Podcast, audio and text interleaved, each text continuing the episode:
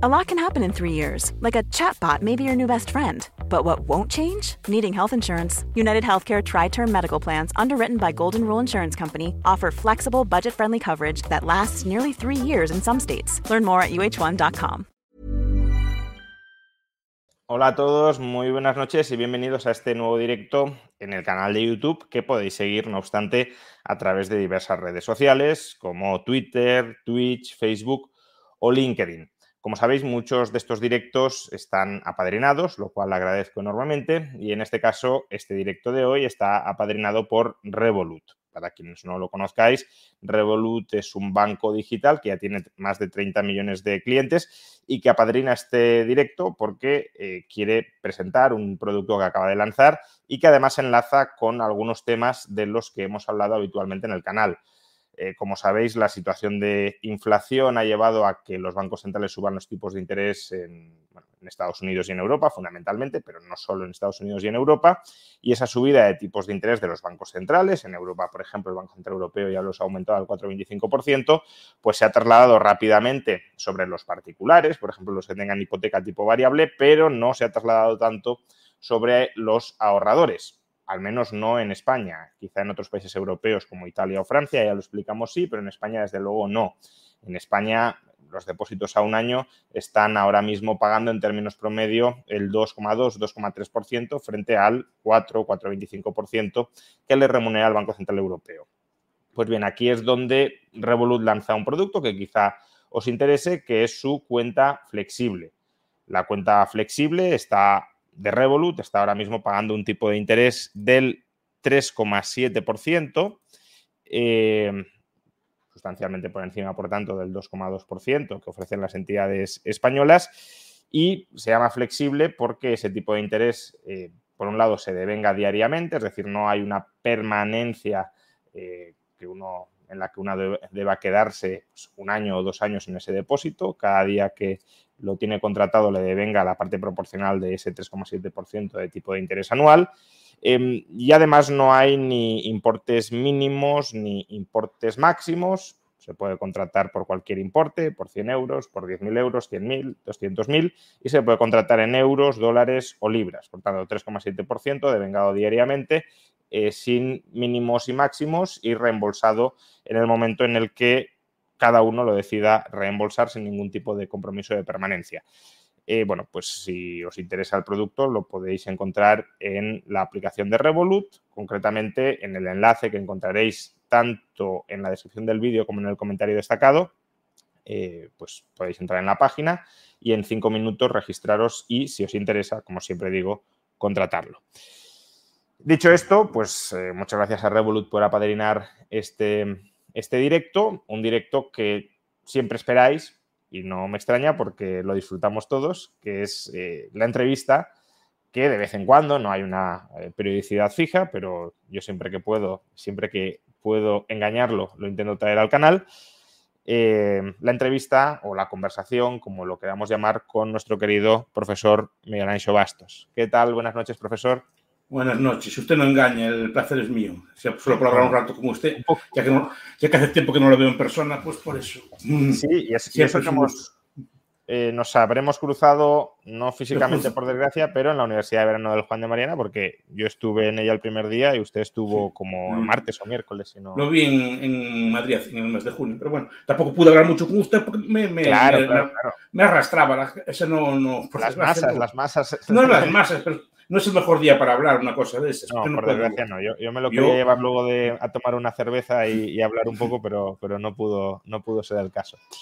Eh, no, porque me, acabo a las 2 y me, tenía que levantar a las 8. No, no, pero sí, bueno, claro, eso, es siempre, siempre, siempre, siempre, que me. Pues, usted me gusta comer con usted o estar un rato con usted, porque ya, ya son muchos años que lo conozco. Aunque sea para hablar de, de cualquier cosa. Aunque con usted me estaba recordando, nunca hablé de banalidades.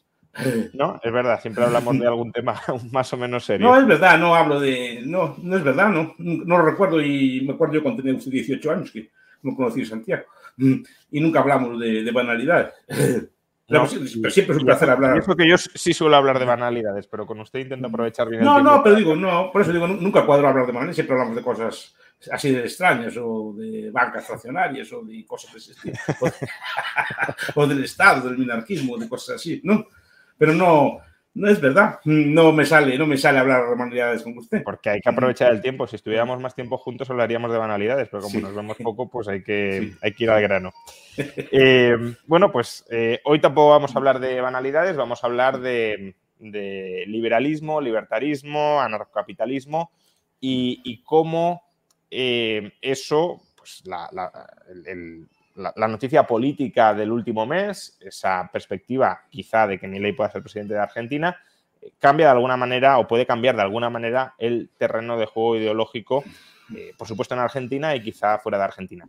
Pero empecemos específicamente por Argentina, porque en el último directo dedicamos un mini bloque a mi ley y mucha gente en el chat decía, bueno, es que esto se ha quedado muy corto, que quería que comentaran mucho más del asunto y es verdad que da bastante más juego. Em, voy a, retomar un, comentario que hizo usted, que siempre muy atinado. A veces son cosas evidentes, pero que no todo el mundo considera evidentes desde el principio y que precisamente por eso son comentarios atinados, que em, yo le preguntaba algo así, bueno, y, y, qué tiene, cuáles son las perspectivas de, reformas con mi ley. No recuerdo exactamente la pregunta y usted dijo, bueno, bueno, lo primero tiene que ganar, sí. que aún no ha ganado. Entonces, transcurrido casi un mes desde esta conversación y sin ser tan conocedor, claro, de la política argentina como pueda ser lo de la política española, que para la política española ya sabemos que tiene un olfato increíble, pero aún sin ser conocedora en pleno de la política argentina, transcurrido este mes desde la última conversación, desde las PASO, en nuestra conversación sobre mi ley, ¿cree que está más cerca de ganar que hace un mes o no? Sí, las encuestas parece que le dan bien, pero cuidado, la política es un juego que no juega solo uno, juegan nosotros también. Entonces, los otros no van a estar quietos. Igual que Villero está quieto, nosotros estamos quietos. Pues digo, hay que, hay que ser prudencia. No solo es que gane, es a ver cómo gana. ¿En qué sentido? De que como si pasa en la primera vuelta o no, y si pasa la segunda vuelta, a ver si tiene que llegar a acuerdos con otras fuerzas o no. Y luego qué mayoría tiene en el Congreso. Y después qué mayoría tiene en el Congreso. Eso por, el por parte de la política electoral. Después a ver qué, qué, recibimiento le dan las otras partes del Estado. ¿No? Quiero ver, por ejemplo, si hay jueces pro mi ley. Claro. ¿No? Los jueces. Sí, sí, sí. Los, ahora le llaman lawfare, ¿no? Le llaman así. Lawfare. No, pero, pero es bueno, Sí, sí, es un poder. Pero juegan, juegan a la política, que los, los, jefes de las policías, los jefes de, los altos responsables de las burocracias, ¿no? los medios de comunicación, pues incluso la banca. Mm. Ya sabe usted, no, ya sabe que la banca en general la, la, considero parte del Estado, no, no ajena al Estado. Pero bueno, pues, para ver cómo la reciben, ¿no? Bueno, y cada vez más también los medios, de, los medios de comunicación que pueden ser privados, pero que están muy alineados políticamente, ¿no? Eh, ahora mismo... Eh, sí, es el aparato de hegemonía. O sea, yo cuando hablamos de determinado Estado, yo siempre digo que hay como cuatro grupos, ¿no? Ya, hablamos alguna vez de esto. Está la política electoral, que es Estado también. Cuidado, no, es que sea un pelele que un monigote que lo mueve, no, también juega. Está la burocracia, las altas burocracias, los militares, los jueces, los etcétera. Está el aparato económico, o sea, las grandes empresas que dependen del Estado, incluida la banca, y después está el aparato de hegemonía, que son las religiones, donde las hay organizadas, los, las los, popes universitarios, los, popes de la cultura y los medios de comunicación. Entonces, que todos son Estado. Y, no, son no son fuera del Estado. Es, el error de entender esto. forman parte del aparato del Estado, por lo menos parte de ellos. y, ese entramado, ya digo, a ver, tampoco pretendemos que nos dé una cátedra de política argentina, porque no vive en Argentina y no, no palpa la realidad diaria, pero aún desde fuera, ese entramado más o menos lo ve potencialmente favorable a mi ley o no, porque eh, también es cierto que muchos de esos poderes muchas veces se suman al menos de entrada al caballo ganador. Es decir, a lo mejor no están alineados con, con mi ley, pero si mi ley gana de manera más o menos contundente, como quieren recibir favores de la clase política, rápidamente mutan y, se convierten en los sí, sí, sí. depende, por eso te digo, depende cómo gane, a ver cómo responde el Congreso, a, ver cómo responden los, otros y la habilidad del propio político, porque eso no, es solo. Yo distingo también dos cosas. Uno es el político, otro es el gobernante. El político es, ¿Cuál sería la diferencia entonces? No, el político es el que presenta elecciones, que gana, que es capaz de establecer un liderazgo, que es capaz de convencer a la gente, que es capaz de establecer alianzas. Y después el político es el que toma decisiones de política pública. Y, son cosas distintas. Puede haber el, gobernante, el gobernante, el, gobernante que toma decisiones y, hace políticas públicas concretas. Y puede haber buenos gobernantes y malos políticos y, buenos políticos y malos gobernantes. Y hay gente que coincide en los dos casos. Por ejemplo, Feijó, en esta campaña ha sido un mal político, pero a lo mejor mm, habría sido un gobernante socialdemócrata. cuando hablaba de Feijó, Feijó yo lo veía un buen político, un mal gobernante. Un mal gobernante. Sí. En Galicia, pero en Galicia. No, no, no, no, no, no, hablo de, de, Rajoy. Ah, no, no. y Fijó en general bien, hacía bien las dos cosas, por lo menos en Galicia. Sí, pero digo en esta, en esta campaña. En esta campaña. Esta campaña, políticamente, porque por la campaña no puede ser mejorada. No, no la vi yo muy. Sobre todo esa soberbia del final de no ir a los debates. O sea, no creo, eso, yo creo que eso le, perjudicó, en mi, mi, opinión. ¿no? Ya repartir ministerios antes de, antes de ganar, por eso digo que prudencia, incluido con Milei. ¿no? Milei también hace eso, claro. No, yo creo que se lo hacen, ya como generó tantas expectativas. Yo lo vi una persona prudente y lo veo una persona muy inteligente, pero ya le, ya le están dando como ganador, ya lo están, ya están repartiendo también ministerios, ya están hablando de la organización como si fuera mañana. A ver, primero que gane, a ver cómo gana y a ver, y a ver con, con, quién tiene que juntarse. ¿No? A ver, no es lo mismo ir con Massa que ir con Gingrich, ¿no? A ver, como Bullrich, perdón. A ver, a ver cómo, cómo, cómo van, si, qué pactos tienen que ir, claro. Y con, claro, no es lo mismo ir contra Bullrich, entonces el pacto del peronismo supongo que votaría Milei. Claro, el mm. peronismo parece que mm. quiere que gane Milei como... Si va con Bullrich, pero que igual no va Bullrich, igual va Massa. No, no, claro, claro. No, mm. no, claro, si va con Massa no quiere que gane Milei, pero si va con Bullrich parece que sí, porque ellos apuestan a eh, que mi ley lo destrozará todo y que por tanto en unos pocos ejercicios podrá volver, el, en unos pocos años podrá volver el peronismo al poder. También y porque yo creo que igual por la forma de hacer política, igual se entiende mejor con el, peronismo que con nosotros. Ah, usted lo dice por, porque podrá negociar mejor con el peronismo que con, que con la burocracia de Juntos por el Cambio. Probablemente. Pero repito que sí conocer la política argentina, que yo no, ahí no tengo más bueno, que, por la, que, por la, prensa, no, no conozco el... Menem, que de alguna manera, y salvando las distancias, es el referente que ahora utiliza ley para su agenda reformista, pues Menem estaba encuadrado en el peronismo, no, quizá no era propiamente peronista de, manual, pero desde luego sí aunó el peronismo y sí consiguió coordinar el peronismo. en el peronismo debe haber muchas corrientes. Sí, sí, sí. el, propio mm. Massa es parte de una corriente más bien derechista de, dentro del peronismo. De hecho, una de las últimas propuestas de Massa fue eliminar el impuesto a las ganancias. claro, eso muestra hasta qué punto Milei ha desplazado a la derecha, llamémosle así, eh, el debate político en Argentina. Es que esa es la, aparte de que gane, esa es la principal virtud de Milei que ya comentamos, que, abre un montón de debates nuevos en la política. ¿Quién iba a hablar hace, por ejemplo, tres años de la realización?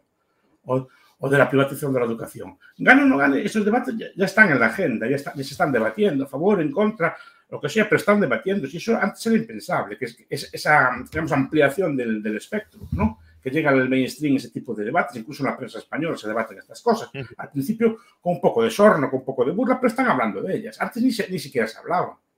Sí, luego hablaremos de cómo puede afectar esto a España o a Estados Unidos, ¿no? Porque es que incluso mi ley está teniendo influencia en, en Estados Unidos, pero pero siguiendo en Argentina, bien, em, mm. no, está claro que, que, que Milei vaya a ganar, parece que las encuestas le dan ganador, pero obviamente todavía se tienen que celebrar las elecciones y todavía queda en más de un mes en el que las cosas pueden modificarse. Pero em, más allá de, esta cuestión, imaginemos que sí gana y que gana con cierta contundencia.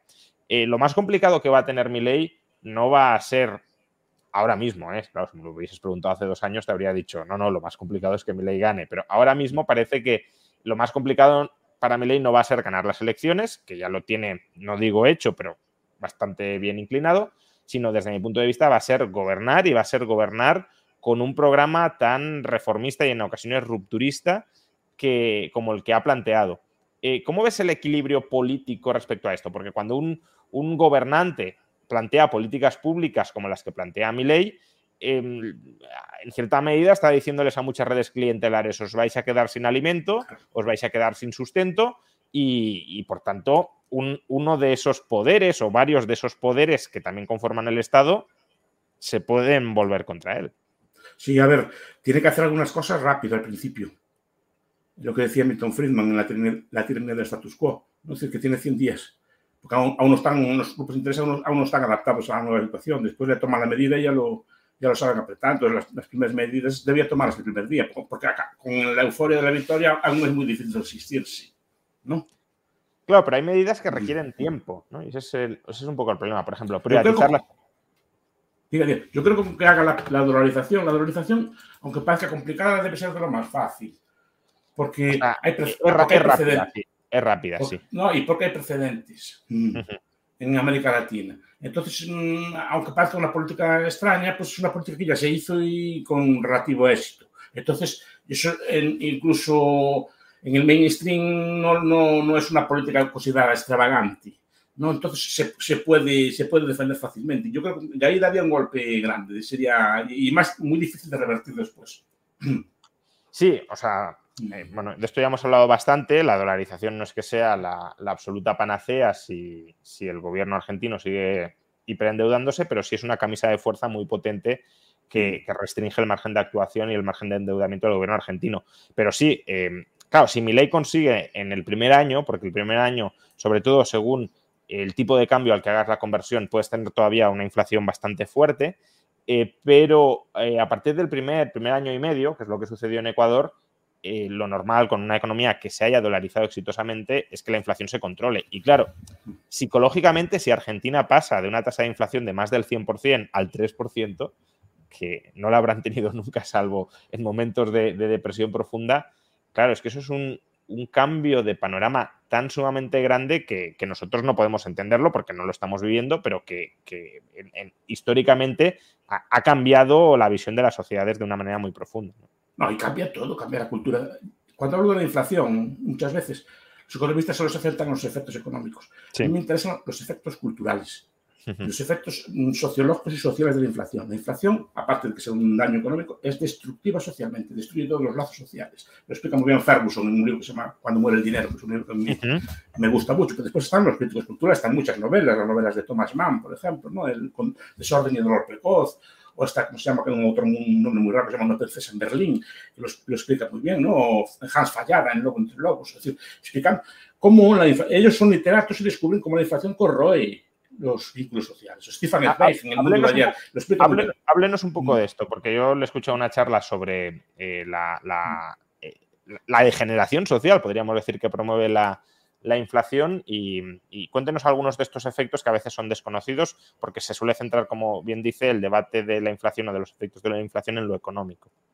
Sí, los, cuando explica eh, estas cosas en el mundo de ayer, pero, repito que son gente que no sabe de economía, solo ven el, deterioro social que causa la inflación. Porque la preferencia temporal se altera sustancialmente. Por ejemplo, creo que Tomás Mann decía que la gente empezaba a perder el respeto a los viejos a la gente mayor, porque la, gente mayor había quedado, literalmente arruinada, porque todos sus ahorros se habían volatilizado. Entonces empezaron a ser pues, gente pues, casi de pedir, ¿no? Que, que, todos sus ahorros, todo el trabajo de su vida que tenían depositado en una cuenta o tenían depositado en algún fondo de pensiones, literalmente se había, se había volatilizado. ¿no? Pero después, claro, como cambian las costumbres. Por ejemplo, la gente al cobrar al día se acostumbra a gastar al día. Y lo que explica es que la gente ganaba dinero, pero corrían eso lo explican estos, estos, repito, literatos, ¿no? Iban a gastarlo y lo gastaban en el juego, es la época del cabaret, es la época que aparece la droga recreativa, la heroína, y tipo de cosas así a, nivel... ¿Por qué? Porque, porque voy a ahorrar. Si mañana lo que gane hoy no vale nada. o sea, no tengo ningún interés en pensar a largo plazo. incluso las costumbres se, se, vuelven más livianas. ¿Para qué voy a pensar tener una familia, una pareja estable, una vida pues tranquila? Si no vale nada, no puedo garantizar ni siquiera que, que coma mañana. ¿no? Y eso volatiliza todo. Es que muchas veces se piensa, que, se piensa que, el nazismo, que, el nazismo, nace porque sí. Los historiadores que estudian esto dicen que el nazismo tiene mucho que ver con esto. Es una sociedad totalmente desintegrada. ¿no? los, los, lazos en una parte es, el tiempo que se empieza a pensar y, y, la gente coge cualquiera que el día que va a solucionar eso. Por cierto, profesor, comentan, ¿cómo se llama el libro que acaba de mencionar Bastos? Ha mencionado varios, o sea que no sé a cuál se refiere. Sí, eh, yo, a mí el que me gusta, me gusta mucho, el de Ferguson, creo que es con dos sí. cuando muere el dinero, está, en español, en, la editorial Alianza. bueno, aparte que está en, inglés, ¿no? Sí, es el clásico. Después, por ejemplo, El mundo de ayer, de Stephen Zweig. es un, escritor, de, escritor, de, biografías así muy famoso. Que también, voy, voy, a intentar instaurar una nueva costumbre, que es que cuando el profesor Bastos recomienda algún libro, vamos a intentar mostrarlo en, en pantalla para que, bueno, pues para que la gente que le interese lo pueda, lo pueda adquirir. Esto lo he mostrado en inglés, pero también está en español, al parecer. intento recomendarlos en castellano por el, por el, público que tenemos, ¿no? si, no, si no lo hay en castellano, ya lo digo, pero en principio si está en castellano, intento recomendarlo en castellano, pues por quien quiera leerlo. Entonces se llama Cuando muere el dinero en español. Después, El mundo de ayer. el mundo de ayer, Stephen Zweig. Después hay una novelita de, de, de, Thomas Mann que se llama Desorden y Error Precoz. Después hay otra novela de Hans Fallada, no sé si se pronuncia así, Hans Fallada en español, eh, Lobo entre Lobos. Después hay uno que se llama Princesa en Berlín, una princesa en Berlín, que tiene un nombre muy raro, pero no me acuerdo cómo se llama el autor. ¿no? A ver, pero por una Digo por, citar algunos, son los que me vienen a la cabeza ahora. No sé que hay una serie de novelas o de libros sobre, sobre la inflación. Porque repito, eh, normalmente se, también está el de Graham Hutton sobre la inflación y así, pero, pero que decir, me interesa no tanto el aspecto económico, que creo que ya el profesor Rayo sabe más que yo de estas cosas, sino el aspecto cultural, el aspecto político, cómo afecta todo esto, porque, porque cómo se altera el tiempo, que a mí es una, es una cosa que me, que me, interesa mucho, ¿no? Porque eso dice, mata por completo un incentivo a ahorrar. Porque, bueno, a ver, una de sus. Este es el mm. otro que recomiendo. Ahorrar o a pensar, a pensar a largo plazo. Cualquier persona. desorden y dolor. Del, Precoz es el. Son novelas, ¿eh? No tienen repito que no son, no son novelas sobre la inflación. Bueno, pero a lo mejor a algunos les apetece más leer incluso una novela. Claro, pero que describe el mundo de la inflación. Sí, sí, en, los, en, los, años, en los años 20 en Alemania. Seguramente hay, hay, más, ¿no? Pero digo, son los que me vienen a la cabeza ahora en este momento. Porque ellos no están estudiando, no saben la teoría de la inflación, no leyeron a mí, no, no, leyeron a Mises, ni leyeron pues, todas estas teorías de la inflación, ¿no? Sino que estudian esto. Pues hay uno de Graham Hutton, que es muy bueno también, no sé, comportamiento de inflación, una cosa así, que es, que es, muy, que es muy bueno también, un libro pequeñito, además. Sí, porque, ver, una de sus frases más famosas, que ya lo hemos comentado alguna vez, pero que creo que enlaza perfectamente con esto, es lo de eh, capitalismo, ahorro y trabajo duro, ¿no? Entonces, sí.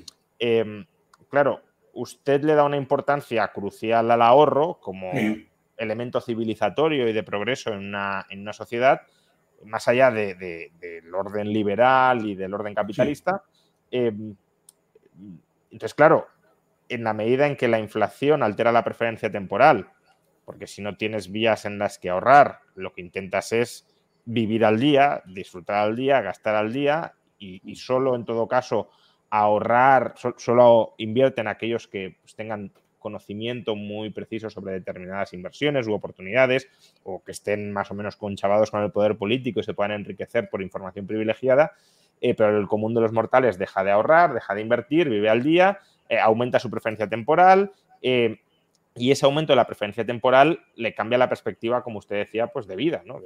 ¿Para qué voy a formar una familia si tampoco puedo ahorrar? ¿Para qué voy a preparar mi jubilación? ¿Para qué me voy a plantear llegar a la jubilación? ¿no? Creo recordar que en algún momento usted también comentó, no recuerdo qué autor, que vinculaba observacionalmente, ¿eh? no estamos diciendo que aquí haya un paper que lo haya revisado, eh, que haya hecho un análisis eh, econométrico ni nada parecido, pero que usted vinculaba, usted, algún autor que no recuerdo, la inflación con el aumento del consumo de drogas, eh, que eso también es un síntoma claro de, de, de, altísima preferencia temporal. Consumo mi cuerpo aceleradamente eh, porque no me preocupa si llego a mañana o no llego a, a mañana, ¿no?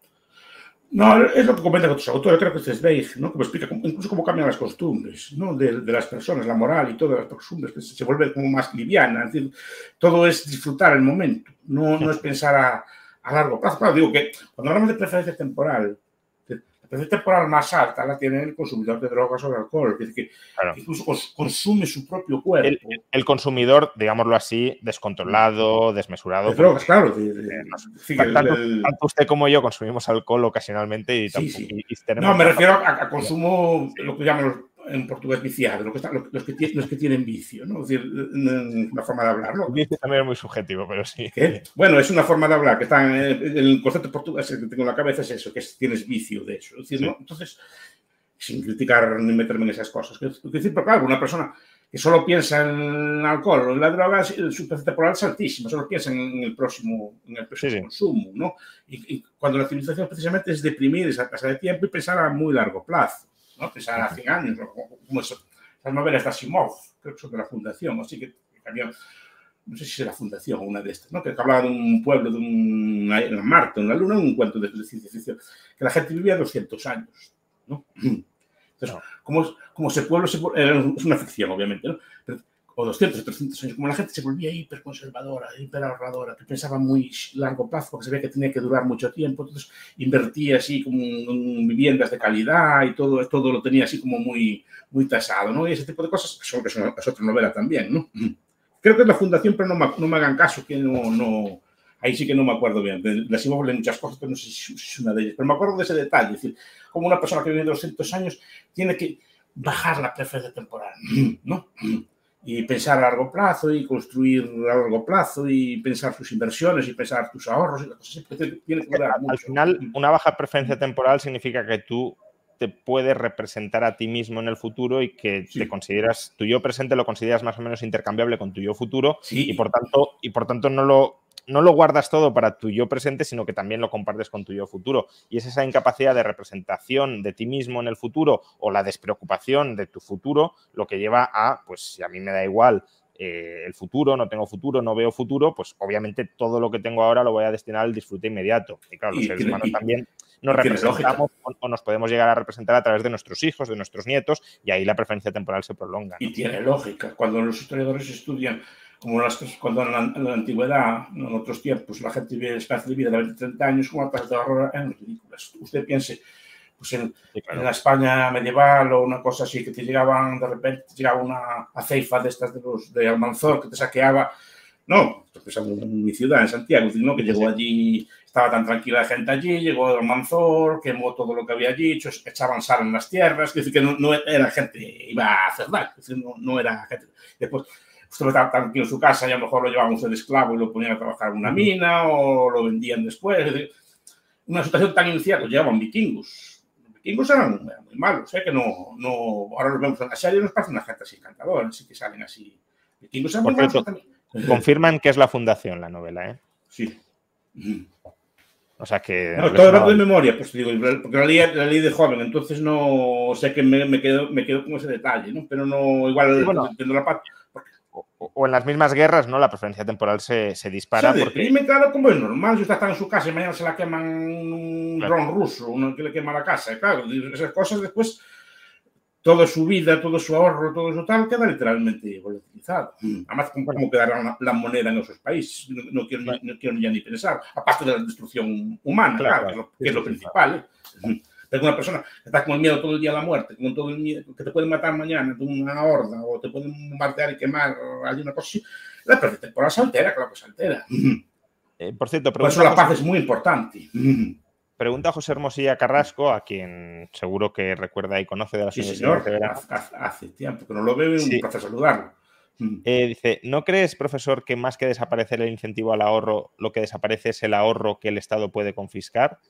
Eh, entiendo que con la inflación. Se supone que Argentina es el segundo país del mundo con más dólares debajo del colchón. Es decir, como que lo, ocultan el ahorro para que no se lo quite. Pero claro, ahí han de tener una alternativa en la que ahorrar, porque si hay el dólar... que ahorrar en, plata, en oro, en joyas, en cuadros o en bienes así de ese estilo, ¿no? En propiedades probablemente, ¿no? Supongo que, es una forma de ahorrar también. Pero para ahorrar necesita comprar también algo, necesita acumular algo de dinero para poder comprar el bien o para poder acumular este tipo de Claro, pero este aquí la, diferencia con otros contextos que mencionábamos es que sí existe una alternativa más o menos disponible en la que ahorrar. Entonces, claro, si tú tienes dos monedas, una es una basura y te la destruyen, pero la otra no, pues puedes canalizar el ahorro. no, no, lo ahorra, supongo, supongo que ahorrarán en dólares, ¿no? Claro. Sí, sí, y, las, y, las, grandes transacciones las hacen en dólares. Quiero decir, nadie compra o vende una casa en Argentina con pesos, porque sería pesos, claro, pues descabellado. No, sí hay, soluciones, ¿no? yo hoy leía, el, como voy a hablar con usted, al señor Ocampo los, blogs que tiene, a ver qué decía, ¿no? claro, la propia, ¿no? Que, decir, que la propia expectativa de hiperinflación, por ejemplo, ¿no?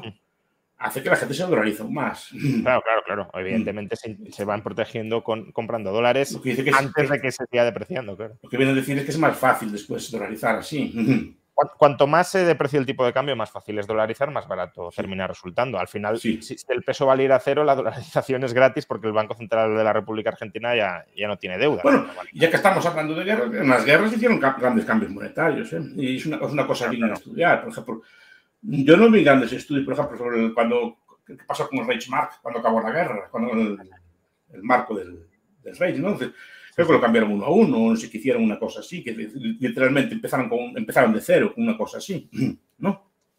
Sí, o sea, todos los procesos de conversión monetaria, o sea, puedes o repudiar la moneda, o si no quieres repudiar la moneda porque quieres dar una cierta continuidad a la población, pues claro, tienes que tener activos con los que estabilizar la, moneda y luego, pues eh, muchas veces socializando pérdidas con, con los en España, España incluso con la peseta de la República. Claro, eso habría que, habría que, habría que ver cómo, hicieron también, como hicieron también. Literalmente la, dejaron sin valor.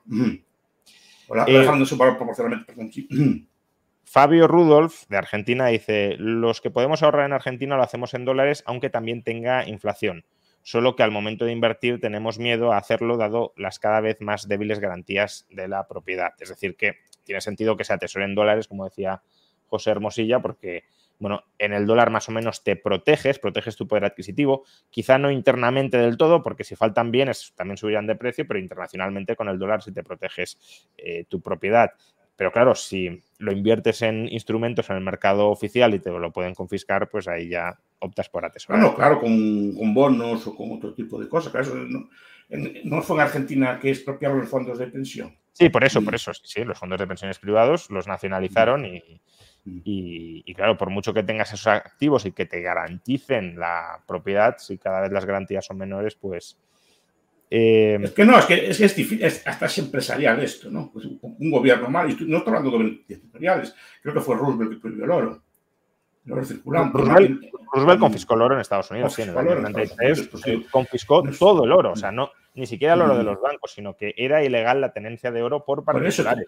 Por eso estoy diciendo. Es un acto autoritario que, vamos, si hiciera un dictador, como decía, nos echaríamos las manos a la cabeza. No, no, no, pues estoy diciendo que un gobierno puede hacer muchas cosas. Y como, como, vea que la gente se escapa, te puede hacer muchas, muchas cosas. Em, bien, entonces. Además, la inflación, de que estábamos hablando de esto, la inflación hay, un aspecto que es muy interesante, que no solo, no solo es esto, que es redistributiva. Sí, por eso es atractiva. No, no, es solo que suban los precios. es que equivale a un impuesto Sí, sí. No, que, le quitan rentas unos a otros. no, es un proceso que suban los precios, sino hay gente que se beneficia de las inflaciones. Por ejemplo, los deudores se ven muy beneficiados de las inflaciones. Lo que pasa es que al, gobierno. En Alemania se, llegó a, pagar una casa con un sello de correo. Mm. Ah, no, claro, claro. Sí, sí, Si, tú te hipotecas antes de que empiece una hiperinflación, te regalan la casa, básicamente. Sí, sí, sí. Mm. Eh, de hecho, la estrategia monetaria óptima ante un estallido inflacionista es coger deuda, porque la deuda es la obligación de recomprar dinero futuro.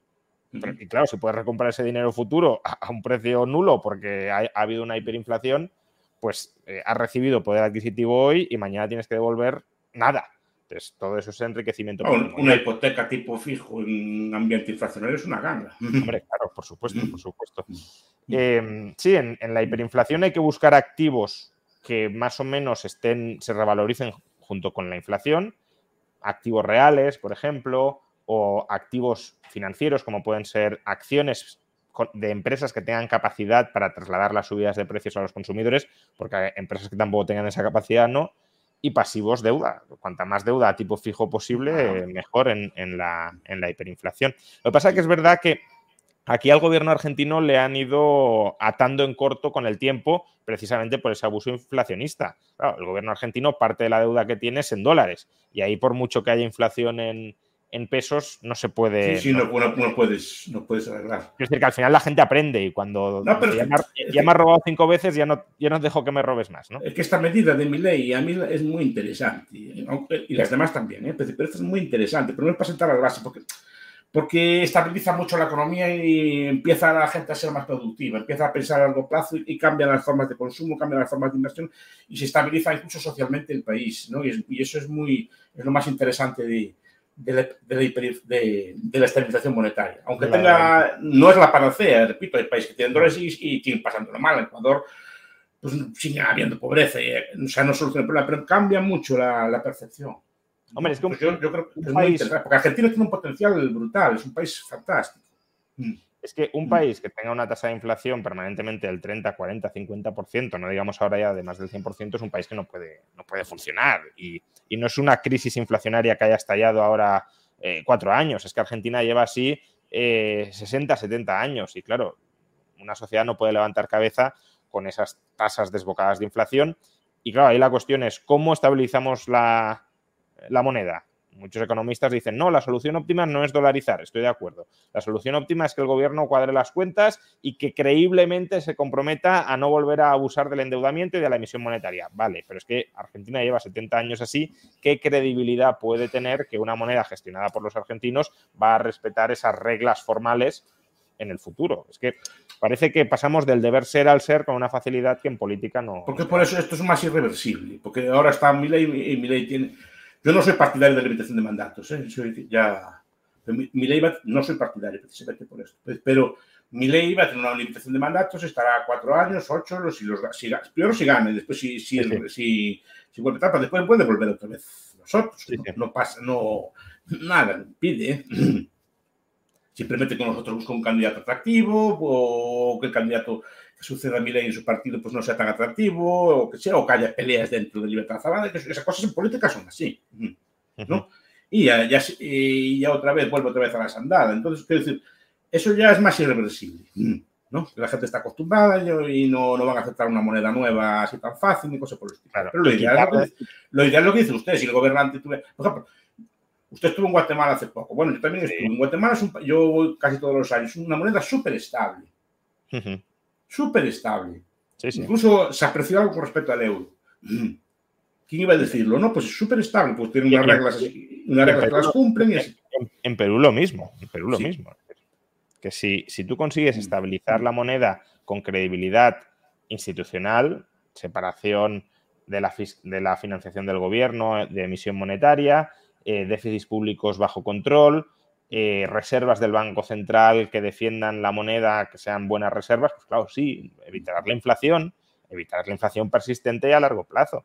Pero es que Argentina, la experiencia que tenemos es cualquier gobierno, incluso Menem, ¿no? Menem, en su, segundo mandato, se quieren endeudar todo lo que pueden y más. Eh, la población es adicta al endeudamiento del gobierno, o al menos parte de la población es adicta al endeudamiento del gobierno, y luego eh, el Banco Central no es independiente y las reservas pocas que tienen en ocasiones se las funden los políticos cuando las necesitan. Entonces, claro, ¿qué haces ahí para que todo eso funcione de tal manera que, nadie vuelva a meter la mano en la casa. Por ejemplo, el alemán le tiene horror al, le tiene horror al déficit, al, al déficit y a la inflación. Sí, sí. Porque familiarmente, seguramente, estos alemanes de sus abuelos le contaban cómo era antes. Entonces le tienen, es un horror cultural que le tienen. En cambio, en España no, no, no recuerdo hiperinflaciones. Claro. Entonces, ese horror no lo hay en la no hay. Entonces, que, imprima billetes o cosas así. Entonces, ese es el, esa es la cuestión, porque es educativo. Porque un gobierno dolarizado al final no puede gastar más de lo que ingresa. Mm. puede pedir deuda y así, pero, pero no, no es una deuda que hay, que servir, no puedes pagarlo con más deuda. O no puedes usar los depósitos para pagar la deuda. Mm. Bueno, como están haciendo ahora mm, en Argentina. Si, los bancos, si los bancos tienen, que ahí, a ver cómo lo hace mi ley, si los bancos argentinos tienen reservas en dólares, el gobierno sí puede robarles los dólares para financiarse. Por eso más valdría que los bancos dejaran los dólares en jurisdicciones extranjeras y se rigieran por, por jurisdicciones extranjeras, es decir, que operaran desde fuera de Argentina para que así el gobierno no les pudiera meter mano en, la caja, nunca mejor dicho. Eh, por cierto, eh, Natil29 dice, ¿podría pasar que a las puertas de la dolarización fondos enormes compren pesos para aprovecharse del cambio de mi ley y acaben apreciando el peso? Sí, claro, si especulan que se va... Y si, y si miráis por un precio, quiero decir, porque yo lo, que le he entrevistado es que va por el precio de mercado en cada día. Claro, pero, eh, en algún momento tiene que echar el corte. en algún momento tiene que cortar. Claro. entonces, ahí sí se puede dar un movimiento especulador en favor del peso, porque si los fondos eh, creen que, mm, digamos, que, el peso se va a apreciar o que creen que pueden apreciarlo, pueden comprar y luego intentar empujar el, precio al alza, del peso para que cuando se ponga el corte si el, si, el, precio que ponen es, lo ven atractivo, lo ven más caro que de mercado, si no, no. Si, el precio que pone Milei es más bajo que el de mercado, es, muy especulativo. No, no, claro, claro. Pero, si creen que se pone el de mercado, ¿no? Imaginemos, ahora el peso está en torno a 720 pesos el dólar, más o menos, ¿no? Eh, si creen que eh, Milei puede poner 500 pesos el dólar, si ellos consiguen llevar, comprando hoy el peso a 700 o a 800 o a 900, lo consiguen mover y en ese momento se cierra, claro, ahí sí que podría haber importantes plusvalías. Mm. Eso eh, pasó, por cierto, en eh, la, estabilización eh, que hizo Francia durante el periodo de, entreguerras en su regreso, estabilización del franco en su regreso al oro, ¿no? que dejaron apreciar el, franco y, se fue apreciando especulativamente porque en algún momento tenían que cortar y, claro, se compraba con la expectativa de que cortaran por encima de, lo que... No, también la propia vuelta del, de Inglaterra al oro también tuvo problemas de ese estilo, creo que al revés, ¿no? Pero, pero que fue... O sea, en ese, en ese caso fue que quisieron mantener la paridad preguerra cuando, tenían que, mm. cuando tenían que depreciar, mm. eh, salvo que ajustaran mucho los precios internos y ni lo uno ni, ni lo otro. Eh, por no, siempre va a haber, siempre no, no creo que salga incólume, ¿eh? algo, algo, va a haber, es decir, eh, es, el coste, de esto, sí. Sí, aparte que con la fragilidad del sistema financiero argentino, mucho cuidado también, veremos, veremos qué sucede, ¿no? Porque también puedes inducir un, pánico bancario según el, tipo de cambio al que quieras dolarizar. Claro, claro, claro, por eso digo que siempre se puede haber problemas.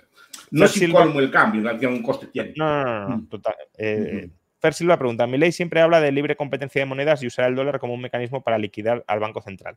Los bancos privados podrían crear sus propias monedas en competencia. Eh, Eso lo decía Hayek, ¿no? En la desnacionalización del dinero. del dinero, sí. sí. Sí, aunque Hayek quería vincularlo a una especie de, cesta, de mercancías, sí, para mantener el poder adquisitivo de la moneda constante. Em, a ver, yo aquí tengo sentimientos encontrados, ¿no? Porque es verdad que mi ley habla de libre competencia de monedas, veremos en qué queda todo, pero lo cierto es que él los impuestos los cobrará en dólares y eso le da una ventaja competitiva al dólar muy importante porque la gente, o sea, si, mi ley dolariza y cobra impuestos en dólares, como poco tienes que tener dólares para pagar impuestos. y si existe, entonces, claro, si tú dices, no, mira, yo voy a tener mm, euros y el día de antes de pagar impuestos los convierto en dólares. Vale, pero ahí te expones a un riesgo cambiario importante. Si se deprecia el euro y tienes que recomprar dólares más caros, pues entonces, por prudencia, mucha gente demanda dólares para cubrirse frente a ese riesgo cambiario. Entonces, es lo que le pasa al Bitcoin también. Claro, claro. Sí, sí, que el Bitcoin no es patrón monetario, claro. No, al final tienes que tener euros para pagar los impuestos o para cobrarlos. O para cobrarlos, sí, sí. Mm, mm. Eh, Sí, pero bueno, la idea no está mal. teóricamente a mí no, parece mala, mala idea que va a costarse su moneda basada en una moneda de plata o de oro. Yo no, yo no veo mal. Hay gente que le tenía miedo al bimetallismo, por ejemplo, y, si, fue un sistema que funcionó siempre en paralelo. Además, moderaba mucho. Siempre que, no, siempre que no fijaran tipos de cambio. Es que el tipo de cambio, efectivamente. ¿No? Eh, porque si no, ahí cuando se depreciaba o se apreciaba uno con respecto al tipo de cambio oficial, desaparecía el otro. La, la, famosa ley de Gresham es eso, ¿no? Sí, la ley de Gresham es esa, efectivamente. Pero el bimetallismo, mucha gente le tenía pavor y, y, funcionaron siempre sistemas en paralelo y no pasaba nada. Además, era un refugio precisamente para escapar cuando, cuando querían fijarte un cambio también en oro, una cosa así. Mm. Pregunta a Rila Rila si es posible desdolarizar, que más o menos el profesor ya lo ha contestado, pero por si quiere profundizar en ello. Desdolarizar, o sea, quitarse del dólar, pues por eso se puede, claro. Se pero, los dólares, pero tendría, unos costes ya muy grandes, por eso digo que es, más, es más difícil de revertir, porque la gente te va a aceptar una moneda, creo que habría protestas si te aceptan una moneda fiat nueva, que no sea de, más, de más calidad, tiene que ser una moneda anclada en el oro o una cosa así, para que te lo aceptaran, si no, no te lo acepta. Lo que se podría volver a hacer es volver a emitir el peso, pero como dice el profesor, mm, claro, si la gente ya está acostumbrada a vivir en dólares, ¿por qué te van a aceptar el peso? ¿Para qué? Em, y claro, desdolarizar es muy complicado porque tendrías que expropiar los dólares y ahí tendrías mucha resistencia. Ni siquiera Correa lo, lo, pudo hacer en Ecuador. Claro, es como volver a la peseta. Sí, sí. Poder puedes, pero habría problemas. Salvo que la peseta fuera mm, mejor que el euro, claro. Mm. Que podría serlo, ¿eh? sí, pero ahí, depende, cómo lo haga. Probablemente se utilizarían ambos, porque el dólar seguiría siendo un activo de reserva global, de liquidación del comercio eh, intrarregional y por tanto sigue teniendo sentido que las empresas y en buena medida las familias tengan dólares. Otra cosa es que digas, oye, tengo dólares para esto y tengo pesos de buena calidad para lo otro. Pero eh, ahora mismo no, porque la, propuesta de Bullrich es que las dos monedas convivan, ¿no? Mantener el peso y, dolarizar.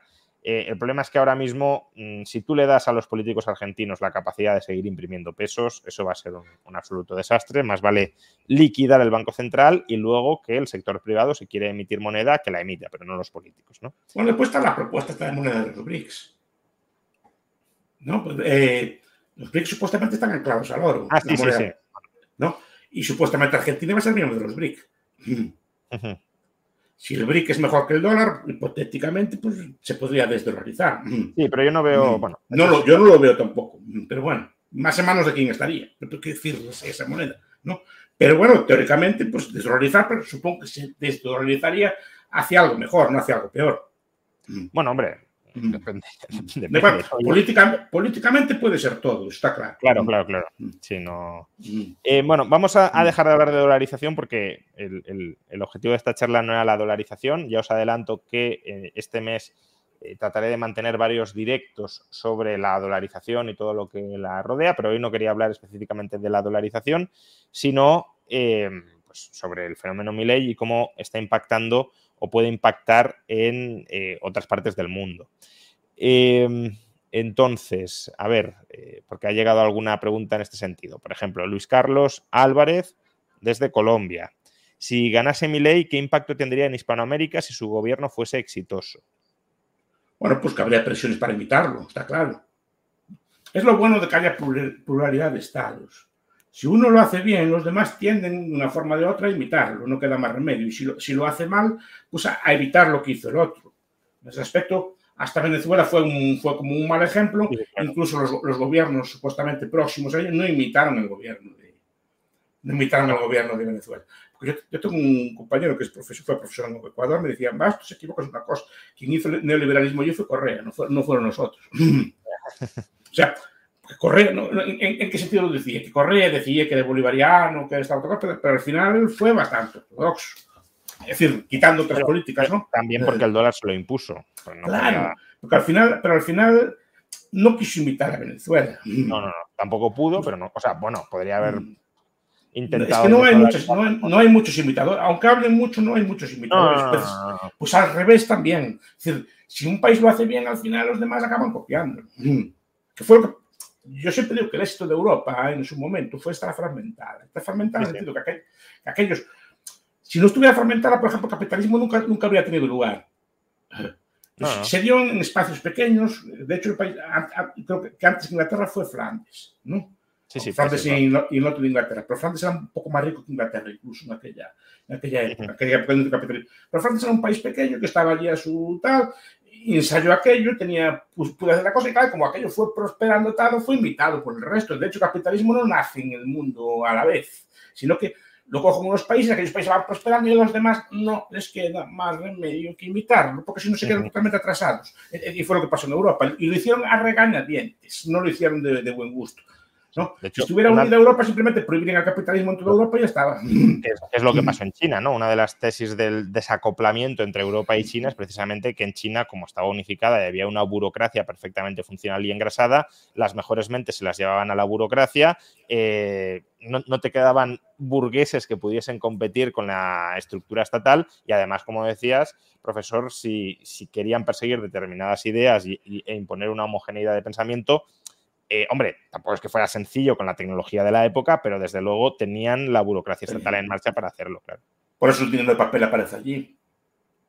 Sí, sí. Porque la gente, no podía escapar, tenía que cobrar en aquello, no, no había forma de escapar. En Europa no podías implantar, el, yo qué sé, el, no, el rey, el, el dux de Venecia o el margrave de Hamburgo no, no podían hacer una, una moneda papel, se rían de ellos los, vecinos, porque además los vecinos están a 10 kilómetros, no tiene con quién comerciar con ellos. Y al final, esa fragmentación llevó a que tuviera que una moneda sana, porque si no, no te la querían los vecinos.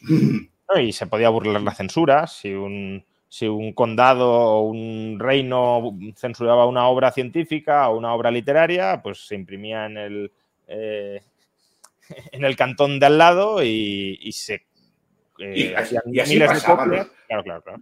En tiempos de Franco llegaban libros de otros países editados en español. Porque también los tiempos de Felipe II, no, II, corrijan los historiadores, cuando había cierta censura, aquí llegaban los libros. Esta novela del hereje de Miguel Delibes, no sé si Felipe II, creo que es de aquella época, pues de cuenta que llegaban los libros de contrabando en los barcos, las Biblias protestantes, porque no, no había forma de, de, de, tapar de todo aquello, es decir, porque, había otros sitios que hacían esto, ¿no? Ese es el cuento que cuenta, creo que fue Tiberio, que cuando le, inventaron un invento, no sé si fue un cristal o una máquina nueva, no sé, estoy hablando de memoria, ¿eh? Tiberio mandó, creo que fue mandó, es no sé si es una leyenda o fue verdad, mandó a ejecutar el inventario y destruir la máquina. Además podía hacerlo en todo el Imperio Romano.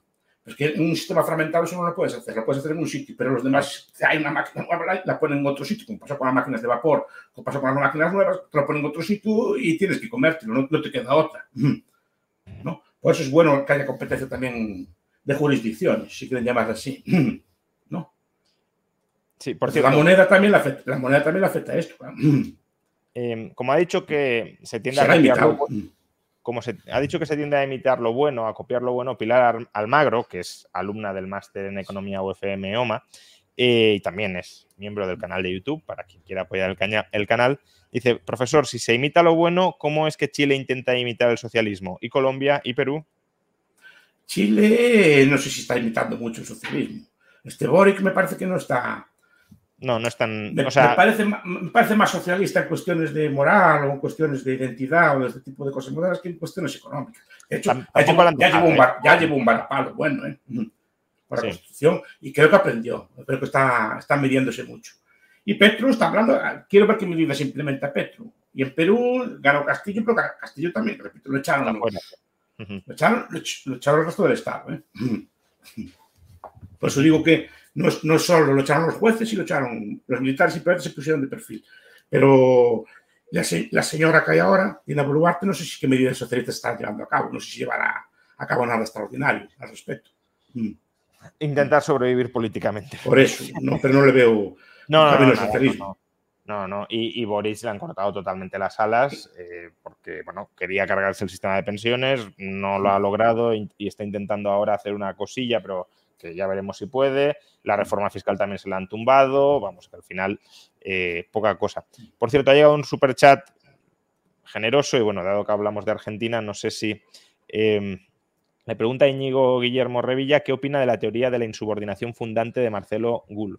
A Marcelo Gull yo lo, leí, pero estas cosas de, del hispanismo, de, de, reivindicación de la hispanidad, pero no sé qué se refiere con insubordinación fundante. Si lo puede aclarar. Bueno, que, eh, o sea, todo proceso de construcción nacional exitoso, para que tenga éxito, eh, se tiene que levantar contra el orden político, social, ideológico establecido y además contar con, con una cierta dirección estatal para, dirigir a la nación en, esa buena dirección. Es decir, vamos, no, soy experto y eh, seguro que no lo describo en términos exactos, pero vamos, utilizar inteligentemente la burocracia estatal eh, emancipatoriamente, es decir, rebelándote contra, pues si eres una colonia, contra la metrópoli o en todo caso contra el orden, por ejemplo, el feudalismo establecido y eh, dentro de, ese, de esa, de esa eh, insubordinación, de esa rebelión contra el orden político establecido, pues cambiar la ideología bajo esa dirección inteligente del Estado. Es que una insubordinación, una rebelión, nunca triunfa sin parte del aparato exterior, anterior. Mm. Sea que hay, una continuidad, ¿no? Siempre. No, es la, teoría de la revolución. Estoy pensando, ¿cómo se llama este? ¿Cómo se llama este autor que escribió esto del, capitalismo? Que se llama, que, me acuerdo un otro francés. En, su teoría de la, cuando habla de la teoría de la revolución, ahí se me vendrá el nombre a la cabeza. Eh, porque dices que una revolución normalmente es parte de la élite anterior que se, que se alía con la élite nueva. Mm. Eso es una revolución, pero no, es, no nace desde cero. De hecho, si la élite anterior está unida, no puede triunfar nunca una revolución. Siempre aprovecha una grieta en la, revolución. Perdón, en el estado anterior. Y eso es lo que hace toda la insurrección. Tiene que estar como estado nuevo, se, se apoyan en parte del ejército anterior o en parte de la burocracia anterior, si no es muy difícil de, de gobernar. Se le pasa como Haití, que aniquiló todo lo que había de antes y después no fue capaz de levantar cabeza. Claro. Ahí hicieron lo que se llama un aristocidio. Mm. ¿No? Y supongo que una élite, de cualquier, incluso por ejemplo la independencia de América, supongo que está refiriéndose a eso, pues tuvo que contar con los criollos locales, claro. Mm. De hecho, fueron los que se levantaron. Mm. O sea, es muy difícil hacer una revolución, ¿cómo se llama? Es que es muy interesante el libro, además, tiene los, orígenes, los orígenes del capitalismo, se llama así el libro. ¿No? El, y después tiene también una teoría de la, de la revolución. Es un político francés muy interesante, sí, muy próximo, a, no, es universitario, pero es muy próximo a nuestras ideas. Tiene, tiene ideas muy interesantes. Eh, por cierto, también. Since 2013, Bombas has donated over 100 million socks, underwear, and t-shirts to those facing homelessness. If we counted those on air, this ad would last over 1,157 days. But if we counted the time it takes to make a donation possible, it would take just a few clicks. Because every time you make a purchase, Bombas donates an item to someone who needs it. Go to bombas.com slash ACAST and use code ACAST for 20% off your first purchase. That's bombas.com slash ACAST, code ACAST. Life is full of awesome what ifs, and some not so much, like unexpected medical costs. That's why United Healthcare provides Health Protector Guard fixed indemnity insurance plans to supplement your primary plan and help manage out of pocket costs. Learn more at uh1.com. Hey, it's Ryan Reynolds, and I'm here with Keith, co star of my upcoming film, If, only in theaters, May 17th. Do you want to tell people the big news? All right, I'll do it. Sign up now and you'll get unlimited for $15 a month in six months of Paramount Plus Essential Plan on us. Mintmobile.com slash switch. Upfront payment of $45 equivalent to $15 per month. Unlimited over 40 gigabytes per month. Face lower speeds. Videos at 480p. Active Mint customers by 531.24 get six months of Paramount Plus Essential Plan. Auto renews after six months. Offer ends May 31st, 2024. Separate Paramount Plus registration required. Terms and conditions apply if rated PG. Otro superchat que acaba de llegar ahora. Si llegara a coger el liberalismo en Latinoamérica, ¿creéis que serían movimientos locales convergentes en uno grande o como en Argentina aparecería un Mesías directamente en la cabeza del Estado? A ver, no creo que sea un Mesías, ¿no? Pero puedo decir normalmente las ideas se, van, se, van, todas las ideas se van. Ejemplo, pensemos en el marxismo. El marxismo es una idea que no existía, se fue creando núcleos, se fueron creando núcleos universitarios de toda parte y después eh, colonizó buena parte del país. El liberalismo tiene que hacer algo semejante no se puede gobernar contra la población, que es uno de los problemas que ya, em, apuntamos la semana pasada, o la vez pasada que hablamos. ¿no? claro, puede llegar un gobernante, pero si la población no entiende lo que está haciendo, siempre se va a revelar. Tienes que crear por lo menos una base, un grupo de personas, lo que, llaman, lo que llamaban los intelectuales de segunda mano, ¿no? los, maestros, profesores de instituto, eh, periodistas, eh, curas, etcétera, que defiendan, por lo menos un porcentaje de ellos que te defiendan ¿no? Si no, si no estás perdido. Porque si no haces una medida, si, ellos controlan la hegemonía cultural, te van a decir que no sé qué, no sé cuánto, que es un desastre, no sé qué, no sé cuánto, que es una locura, y, te acaban. Tienes que tener una base social que te, que te defienda. Y eso es muy, muy importante. Entonces, esos núcleos hay que crearlos en, hay que crearlos en Latinoamérica, pero hay que crearlos con trabajo y con paciencia. Porque parece que queremos ya gobernar y mañana ya que llegue a Por cierto, ahora que, ahora que habla de, élites unificadas, divididas, etcétera, un tema interesante en Argentina también es que eh, hay mucho liberal alrededor de mi ley, pero también hay mucho liberal muy crítico eh, con mi ley y lo considera pues prácticamente un, fraude o alguien que se ha vendido a, la extrema derecha. No sé cuál es su perspectiva sobre este asunto. Repito que no conozco la política argentina, pero estas purezas, a ver, estas purezas también hacen entre nosotros, en la academia, ¿no? Yo cuando critico, discuto con usted por, por eso, por el 100%, tal, o son discusiones eh, o, o, con temas así pediagudos, ¿no? De estos de, son temas académicos, ahí sí que entiendo la pureza, entiendo discutir el principio, discutir el punto, discutir la palabra, pero la política no es que no solo eso, que tendrá que pactar con gente aún peor, igual que le pactar con los peronistas, eso no, que no me extrañaría. Lo que se trata es que lleve un par de ideas que las lleve adelante. Y yo con eso ya, ya me ya me conformaría. No, quiero que, no creo que vaya a montar ANCAP en Argentina, ni no, no. porque no, no, hay que ser un poco también con los pies en la tierra. Digo, y a lo mejor yo parezco que soy como más radical de los ANCAP. Soy radical cuando discuto así de estos puntos. En, en sede académica, en sede de una universidad de verano, una cosa así. Ahí sí que analizamos punto por punto y explicamos el fallo. Y eso está bien tenerlo pero que un gobierno normalmente no es puro, tiene que pactar con, conservadores, como tuvo que pactar allá seguramente, para hacer una plataforma, y tendrá que pactar con gente, gente de otro tipo, con, poderes ya establecidos, con medios de comunicación, y ahí está la habilidad del gobernante. Incluso buscar aliados. Yo no lo veo, yo no lo veo un fraude, lo veo, Si fuera un fraude ya entraría con esto, con así con un liberalismo más moderado, una cosa así de ese estilo, no con palabras tan duras como usa. Lo, ves político en el sentido que has mencionado antes, ¿no? De, ser bueno manejándose en, el proceso electoral y tejiendo alianzas y, y construyendo alianzas. Para llevar, te recuerdo que tiene que llevar a cabo tres o cuatro cosas. Eso sí, si no sería un fraude, claro. Pero yo no creo que sea un fraude. Yo lo veo, no veo una persona bastante, bastante que tiene ganas de hacer cosas. Es decir, no, no, no lo veo un fraude. Ahora, que no va a hacer el programa al 100%, lo tengo claro. Que no va a llegar a todas estas cosas. Claro, lo que pasa que... Eh, porque si no, nos va a defraudar. Pensamos, no, va a llegar allí, mañana va a morir todo y mañana va... No, no, no va a hacer eso.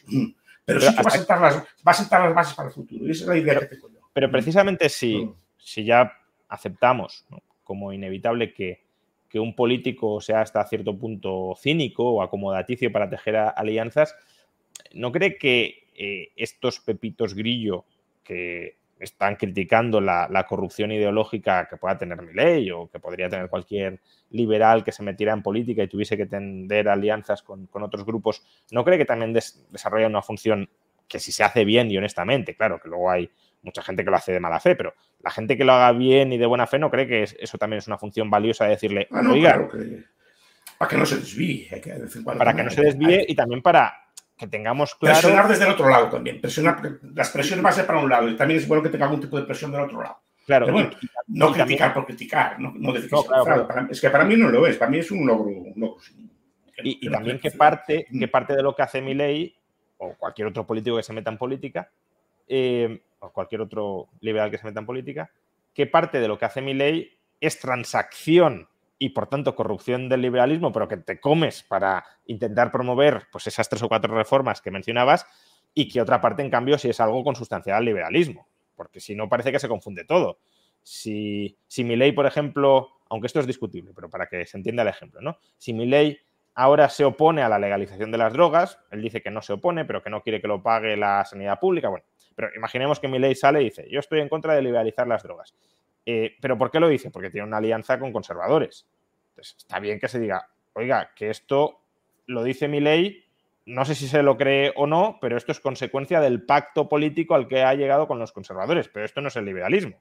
No, pero hay muchas formas de decirlo, por ejemplo, decir que no es prioridad en estos momentos o la gente, claro. o que sea así, que decir que estás en contra, porque eso es distinto, ¿no? Pero yo repito que no lo veo un fraude. Yo, por lo menos tal como se ve, se le ve la... Hay una cosa que me enseñaron ya hace tiempo, que es a ver, a ver los... Eh, me lo dijeron una vez a mí, entonces me, me quedó grabado. El profesor me decía a mí, yo no, no estoy de acuerdo con usted, pero se ve que usted cree lo que dice, ¿no? me quedó muy grabado, porque, porque lo sabe, pues se le nota en el gesto y que cuando, cuando argumenta y así que está, se le ven los ojos, en la boca, en las manos, que creen lo que dice. Yo creo que a Mireille se le ve, se creen lo que dice. O sea, no está haciendo una postura. Yo creo que hay posturas, que hay posturas como más eh, vendibles si quisiera ganar, ¿no? Que meterse en esto. ¿eh?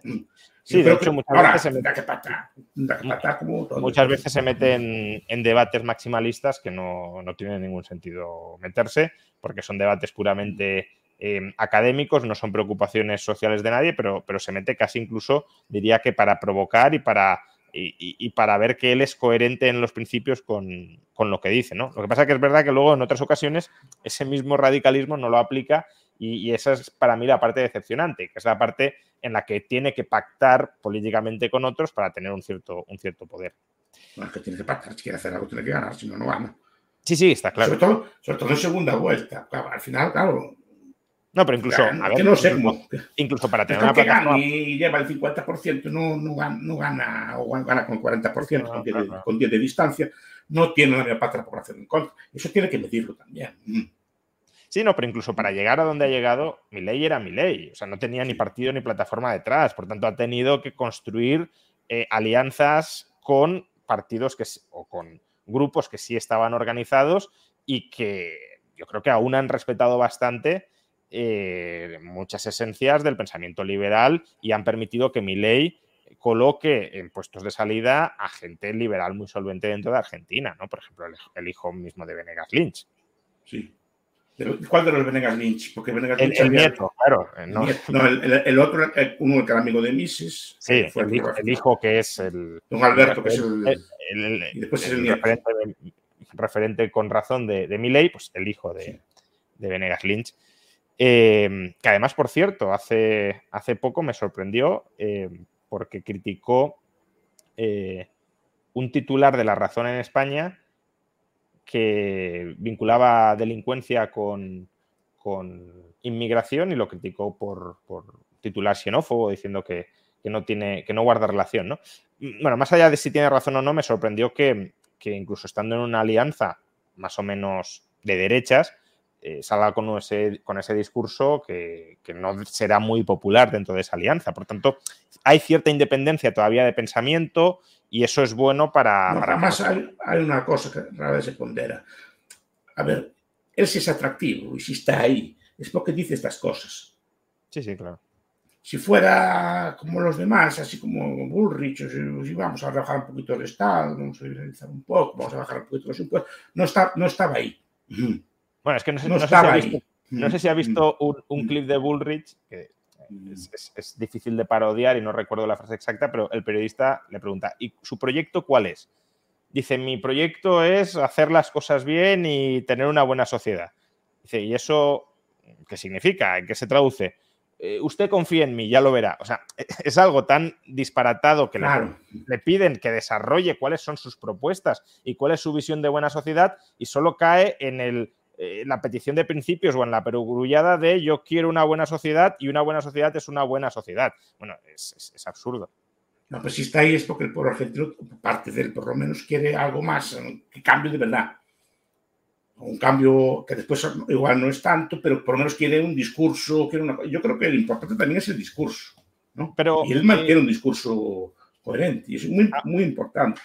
Ahora que menciona esto, eh, hay algunos que quieren reproducir la experiencia de, de Milley en España y que dicen que necesitamos un Milley en España. Ojalá, ojalá llegara a algo parecido. No sé si con el perfil exacto de Milley, pero sí desde luego alguien que, que fuera capaz de, de, entusiasmar con las ideas liberales y si es alguien político, pues alguien con principios de verdad en política que, que impulse esas ideas.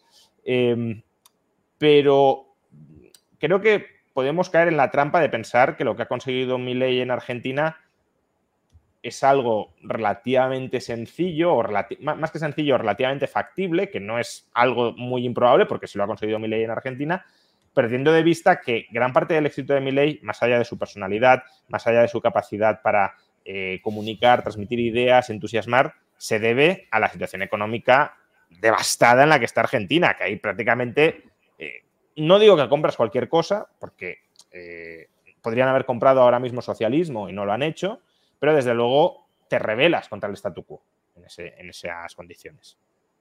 En sí, España no, claro. no, estamos así. En España, ah, de uno. De en 2012 lo estábamos. En 2012 lo estábamos. Y, de, sí. y, y, y por ahí eso, viene Podemos. Y ahí viene Podemos, y por eso Rajoy fue tan sumamente decepcionante como gobernante, porque Rajoy en 2012 podría haberlo hecho absolutamente todo, podría haber hecho reformas profundísimas en este país y subió los impuestos, que es lo primero que hizo. ¿eh?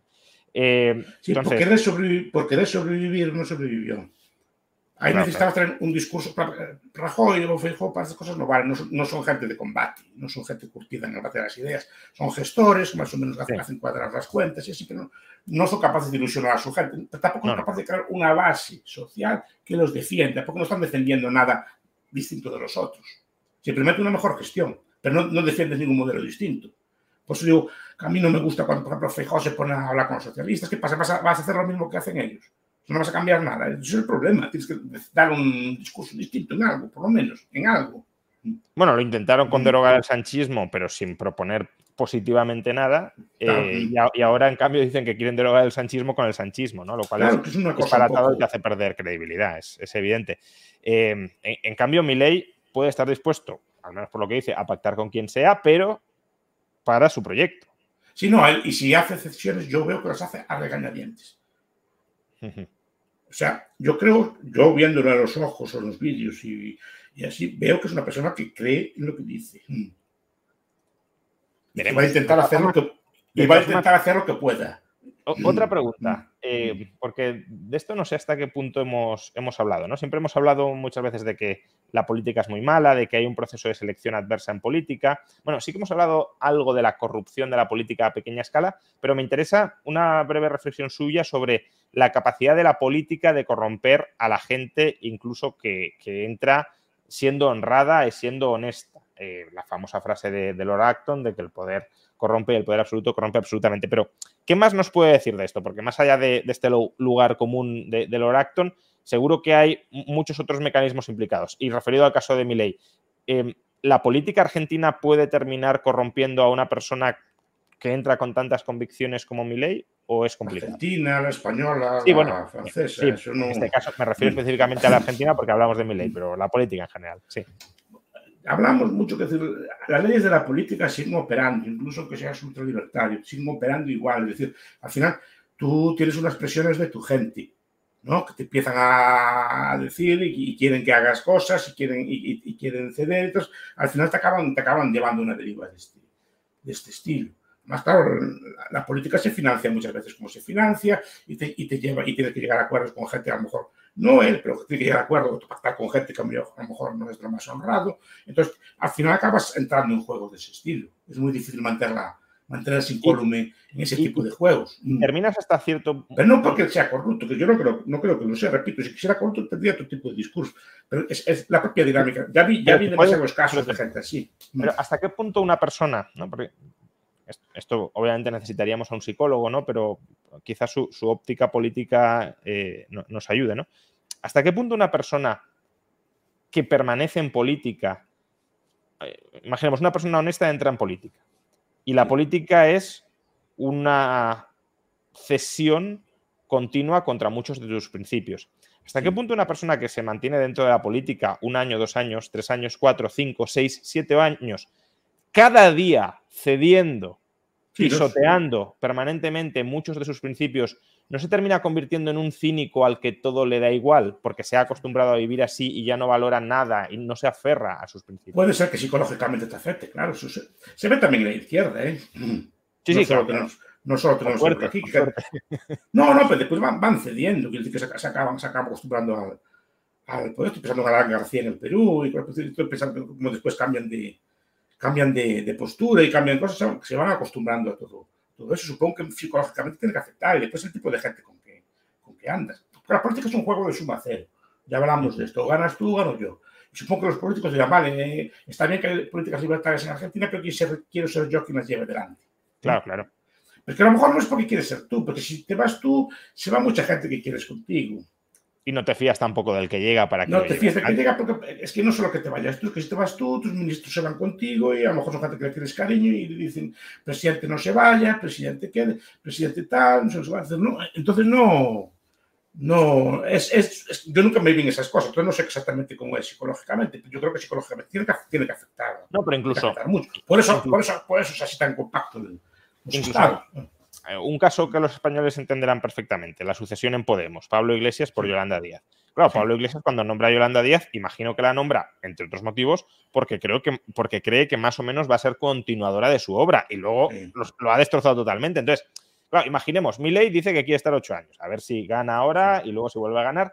Pero claro, al cabo de ocho años, aunque no le haya cogido apego al poder, si le tiene apego a los principios, también se planteará, si me voy yo, a ver quién entra ahora y a ver si toda mi obra política exitosa, porque si está ocho años ha tenido que ser exitoso, si no se lo habrán cargado políticamente antes, a ver si toda mi obra política exitosa eh, se la va, la va a, derruir la persona en la que yo confío, pero claro, cuando tenga manos libres, una cosa es que confíe en ella como mi subordinado y otra que confíe en ella cuando ya no sea mi subordinado y tenga manos libres. Porque en política tienes que acabar que te puso. Esa parte, claro y tienes que liquidar, liquidar muchas veces su legado. Eso es, ley, de, es ley de hierro y liquidar a su gente, sobre todo. Claro, Porque su gente es leal a él y no a ti, claro. Es leal a ti y sobre todo si están ellos no puedes colocar tú a los tuyos. Es una es una postura compleja. los sistemas, los sistemas de este estilo, de que no puedes repetir al final el último mandato, no manda nada. Manda muy poco porque la, gente ya empieza a tomar partido por lo que va a venir después. Yo estoy viendo en Francia. Macron no puede repetir. Ya salió uno de sus ministros a decir que quiere ser el presidente. Acaba de ser reelegido. Sí, sí, sí. pero ya empieza a moverse la gente porque la gente que quiere seguir empieza a arrimarse al nuevo o al que piensa que va a ser y ya empieza a dejar de decirte a ti, ¿no? tú ya vas perdiendo, cada día que pasa vas perdiendo fuerza. Y esto le pasa a este sistema de mandatos. Podrá mandar un mandato y, el, y, al principio del segundo. Después poco, poco, mando, poco mando por el propio sistema que tiene. Entonces, a, ver a quién pone después. Eh, por, eso digo que es importante saber a quién. Eh, por eso la ideología, la ideología en política es muy importante porque es un cemento una persona que es creyente en algo, al final acaba siguiendo tu legado. Es una persona que está contigo porque, bueno, porque le caes bien o por tipo de cosas, normalmente abandona tu legado. Por eso es importante ver con quién andas. Y por eso comentamos la vez pasada de ver si los que están con él, los posibles sucesores, son tan ancapos o tan libertarios como es él. Claro. Y por cierto, Jorge Dobón, que estuvo en la Universidad de Verano eh, en esta edición del Instituto Juan de Mariana en el Escorial, pregunta, dado que la situación económica y social es tan diferente entre España y Latinoamérica, ¿cuál creéis que sería el camino político para una alternativa liberal aquí? Aquí es donde aquí, en España. En España, en España, en España. Sí. En España, yo siempre, yo soy muy gramsciano. Además, yo soy muy paciente. Yo sé que una sociedad no, yo no la voy a ver pues rayo, que más joven, sí, pero yo, yo no la voy a ver. si usted no la ve, yo creo que. No, pero digo que hay que pensar un poco a largo plazo, como pensaban los cristianos al principio, no pensaban al día siguiente, a ver si tomábamos nada, ¿no? Pensar a construir aquello y crear una base y ya llegará, ya llegará el momento. Es el pensamiento que llaman pensamiento catedral, no es el, es el pensamiento a, de los que hacían las catedrales, que sabían que no lo iban a que no la iban a ver acabada. No, no se trataba de Santiago ah. duró varios cientos de años hacerse. Entonces, la hacían sabían que no la iban a ver acabada.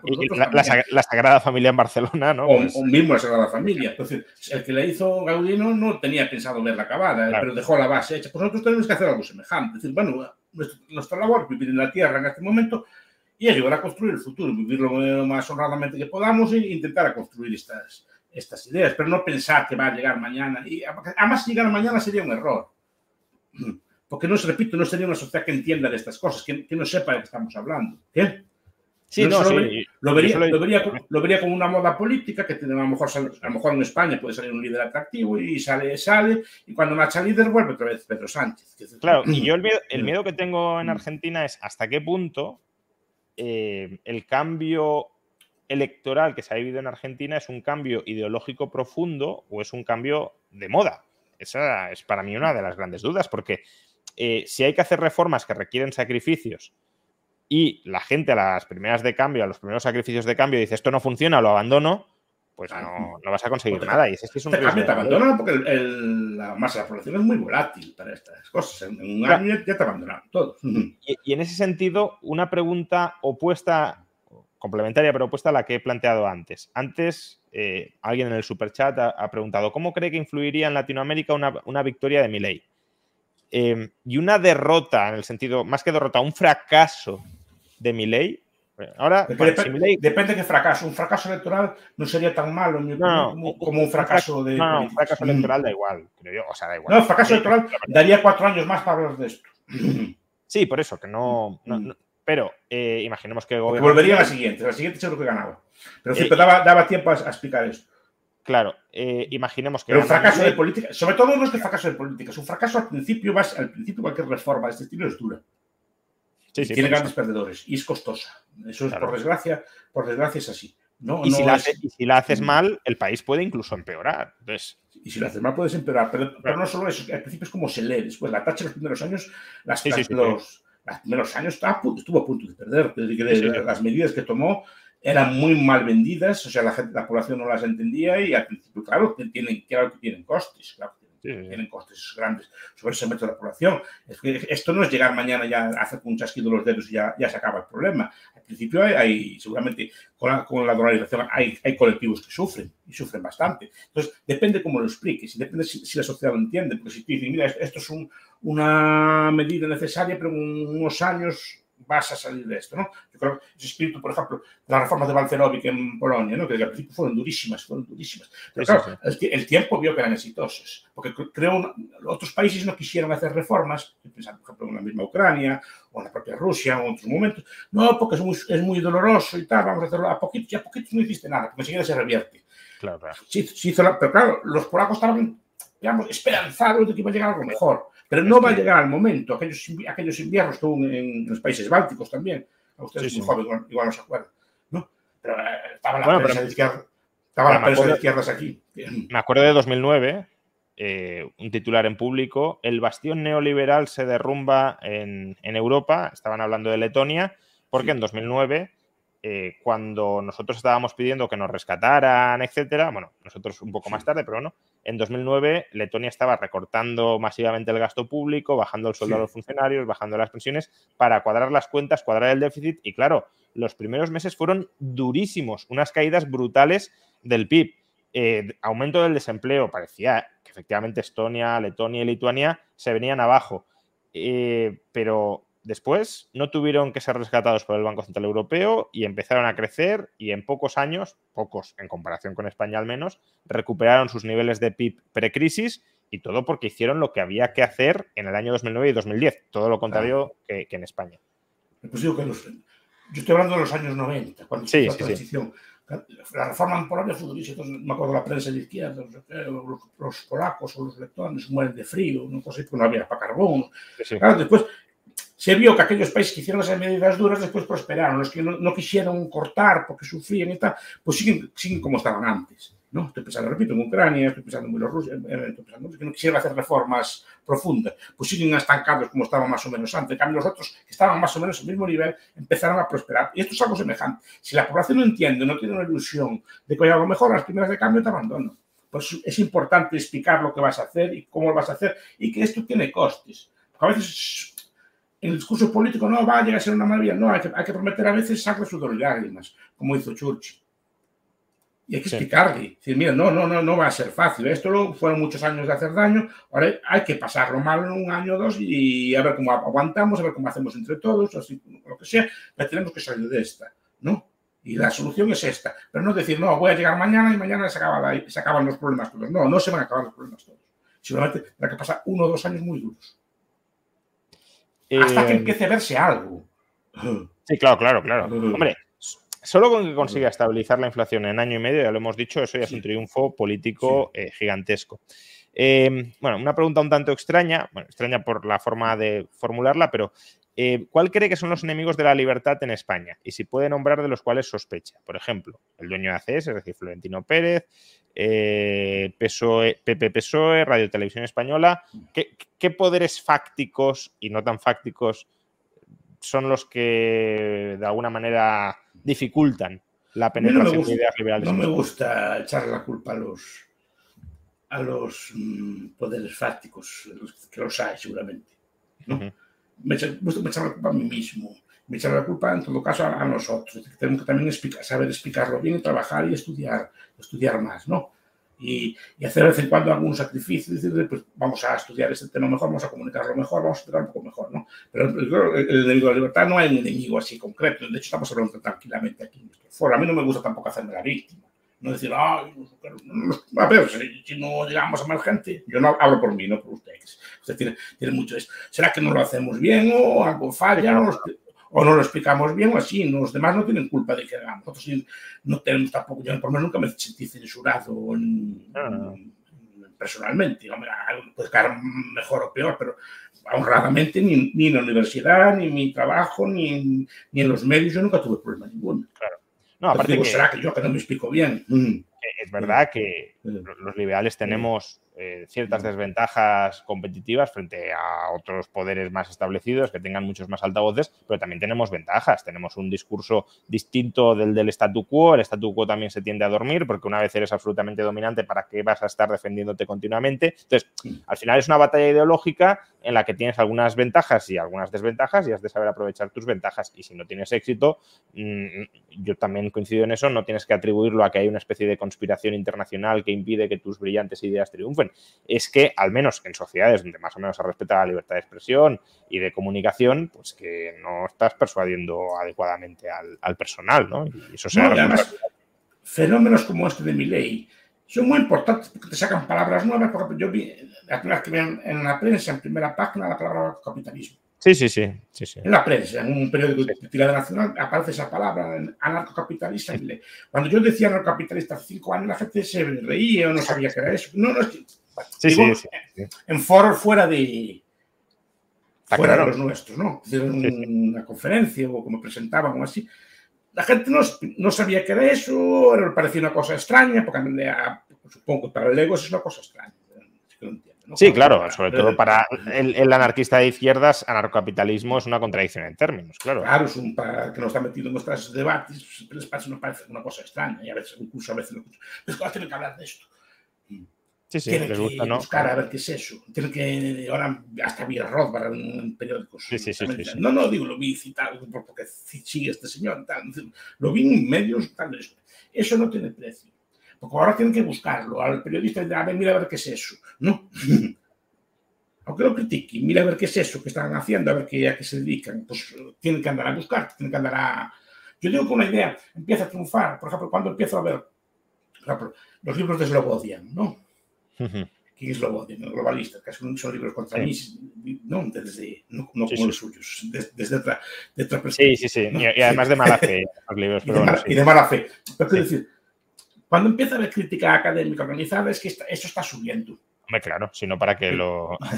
No, no, es que antes no, no había ninguna. Yo digo, a ver qué críticas hay. A ver, no, no había autores, no había nadie que se molestara en escribir un libro criticando. Es que ahora se molestan en hacer libros criticando. Bueno, ya, es, ya, es, ya, es, un libro. Uno de mis mayores honores es que el profesor Bagus me haya dedicado un libro. Sí, sí, no, eso, eso es un honor muy grande que no todos lo tienen. ¿no? No, no, no. No todos tienen un anti. Un anti no, no, ¿eh? no, está claro. Eh, no creo que me lo merezca. No, pero, pero, pero, no lo, pero Rayo lo hizo por llamarle a usted blando, no, por, no, por, no, no desde el otro punto de vista.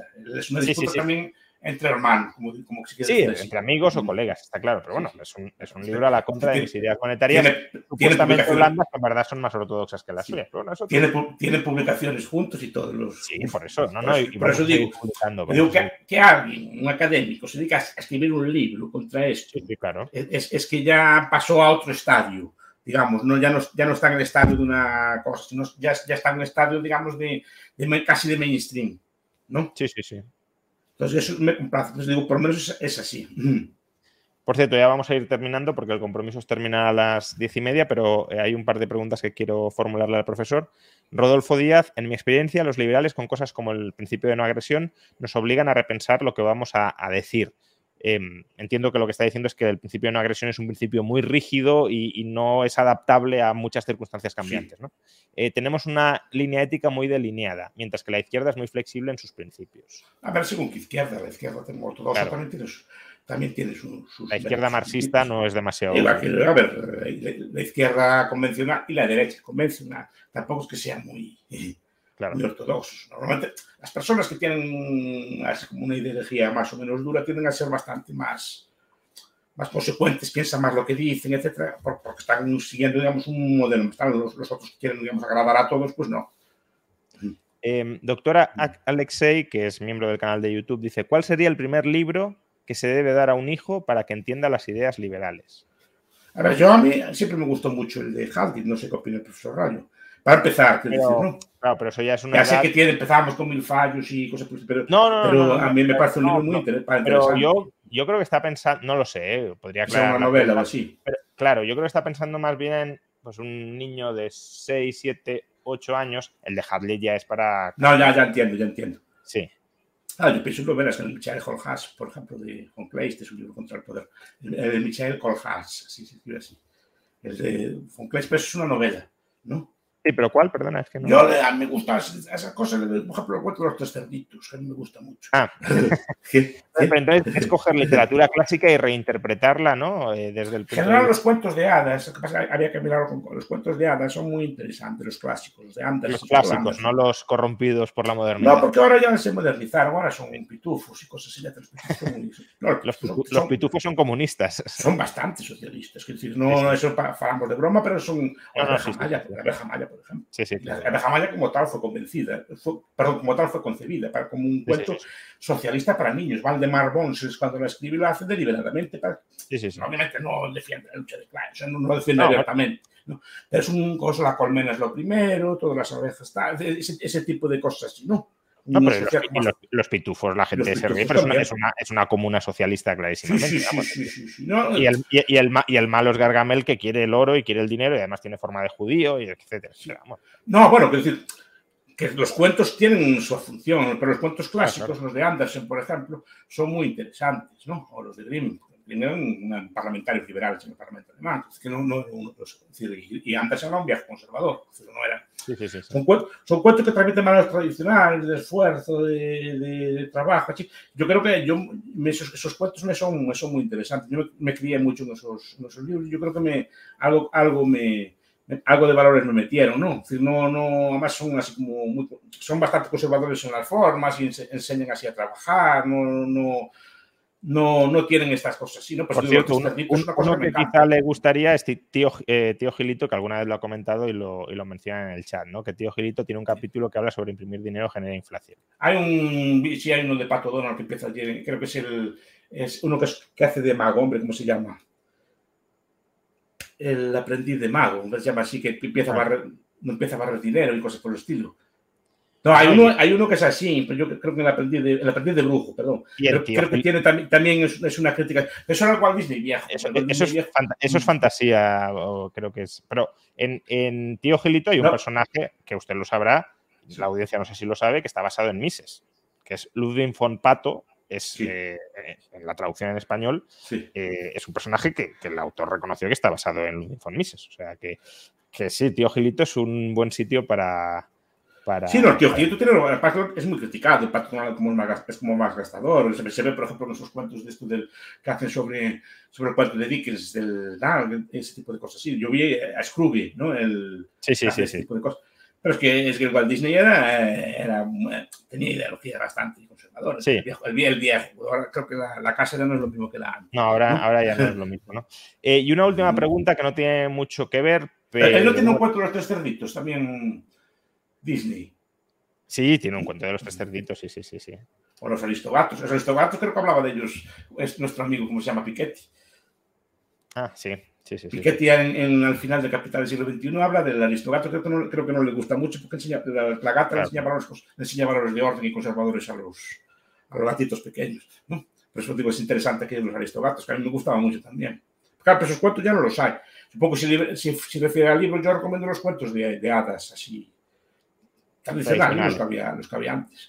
Incluso unos libros de fábulas de estos que había. Mm. Y la última pregunta, que está un poco desligada, pero Álvaro Fernández Marín pregunta: Tengo dudas sobre mi futuro profesional. Me llama bastante la docencia e investigación académica. ¿Podrían explicarlo un poco y darme algún consejo? A ver, Entiendo que cómo entrar en la academia y cómo, y cómo pues, eh, ir ascendiendo en la. Primero, en la tiene... ¿no? A ver, creo que tenemos carreras parecidas pero distintas, en épocas distintas. Sí, sí. Yo, a ver, a mí me gustaba estudiar, me gustaba mucho leer, entonces lo que hice fue pues, hablar con, con, un profesor de mi facultad, con Sevilla, a ver, yo quería seguir estudiando y él ya me iba diciendo, pues, pues si, si había opción, no había opción, y me iba viendo, así como se entraba antes, ¿no? Y te iba guiando en el proceso, pues preséntate a esta plaza, preséntate a este concurso, publica, me iba diciendo todos estos estos procesos, ¿no? Y me, me, fue, me fue enseñando, digamos, de forma tácita. Yo, si tiene interés, yo empezaría así, si tiene algún profesor de su agrado, pregúntele cómo se hace. Un mentor, ¿no? Un mentor. Sí, un mentor, porque este es, es un oficio que, aunque está burocratizado, no es, no es burocrático. En el sentido de que, bueno, pues eh, hay que ver si, si vale o no vale, si le gusta esto o no le gusta, y hay, hay que probarte un poco, ¿no? En el sentido de ver, eh, quieres sacar una posición o quieres estudiar, claro. quieres hacer algo, ¿no? O quieres trabajar en la universidad privada, porque en, en su época prácticamente eh, no la, la, carrera universitaria se tenía que desarrollar dentro de la universidad pública, pero hoy afortunadamente ya no es así y de hecho vuelvo a meter la cuña, eh, Universidad de las Hespérides, eh, la acabamos de crear en, en, en, Canarias, pero es una universidad online accesible a toda España. Ahora mismo vamos a empezar las clases de primer curso de, de los grados académicos que ofrecemos, pero bueno, es una universidad que que va a estar en expansión, porque cuantos más alumnos tenga y cuantos más cursos se tengan que impartir de cada grado y cuantos más grados haya, pues más eh, personal va a requerir y ahí ojalá pues haya muchas oportunidades para desarrollar carreras universitarias, carreras docentes eh, de aquellas personas que, que, sean válidas y que, y que tengan ese empuje para... Eso para... me decía mi difunto maestro, don José Vilas, Dice, mira, quien quiere ser profesor universitario lo es, pero tiene que querer serlo. Claro. En el sentido que, que quiere ser el sentido que, que se vea que come los libros, que se vea que, que estudia, que está interesado en las cosas. Y al final, tarde o temprano, si no es en un sitio o en otro, acaba aceptando. Y eso, y eso es yo, más o menos, mi experiencia vital lo vi. Quien quiere ser acaba siendo, pero tiene que demostrar que quiere serlo. No es decir, no, llego y ya está, ¿no? Es una persona que tiene constancia, que es capaz, por ejemplo, la tesis doctoral no es tanto por la calidad como la constancia. Es, el trabajo, es, es, es, es, usted que lo ha dicho también como yo, sabe que lo, yo fue los trabajos más duros que pasé en mi vida. No, no. En el sentido de que tienes que hacer un trabajo, además que te lo van a evaluar, pero tienes que hacerlo un trabajo de... Tienes que pasar varios años centrado en un tema. ¿no? Sí, sí, es, es, vivir, es, vivir, para eso, básicamente. Yo creo que es una especie de filtro. Sí. De, a ver, es capaz de, de, pasar cinco años estudiando una cosa, releyendo lo mismo con pocas variaciones. Pues eso, yo creo que es la. Que, que, que tengas ganas de estudiar. Sino, y, y, eso hay que verlo como cualquier otro oficio. Yo creo que en los oficios también se, se ve. El señor quiere ser carpintero, le gusta estar con la madera, le gusta estar con una. Si no, no, no vales para esto, ¿no?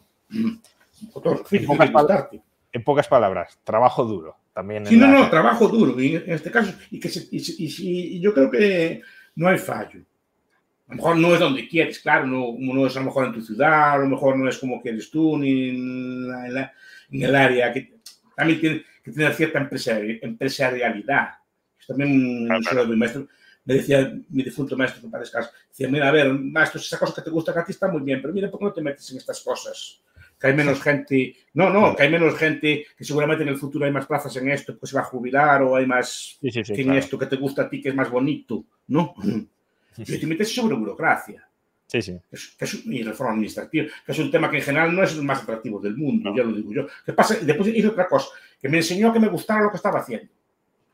Aunque el tema no es el más atractivo del mundo para un Lego, ¿no? Una vez que te metes en él, empiezas a ver que hay debates, que sí, pelean claro. unos contra los otros, y que hay, que hay un montón de temas, y que tienen muchas derivaciones. Y tal. Fue donde descubrí yo a Mises, por ejemplo, la burocracia de Mises, haciendo, haciendo mi tesis, ¿no? Y el libro del socialismo después.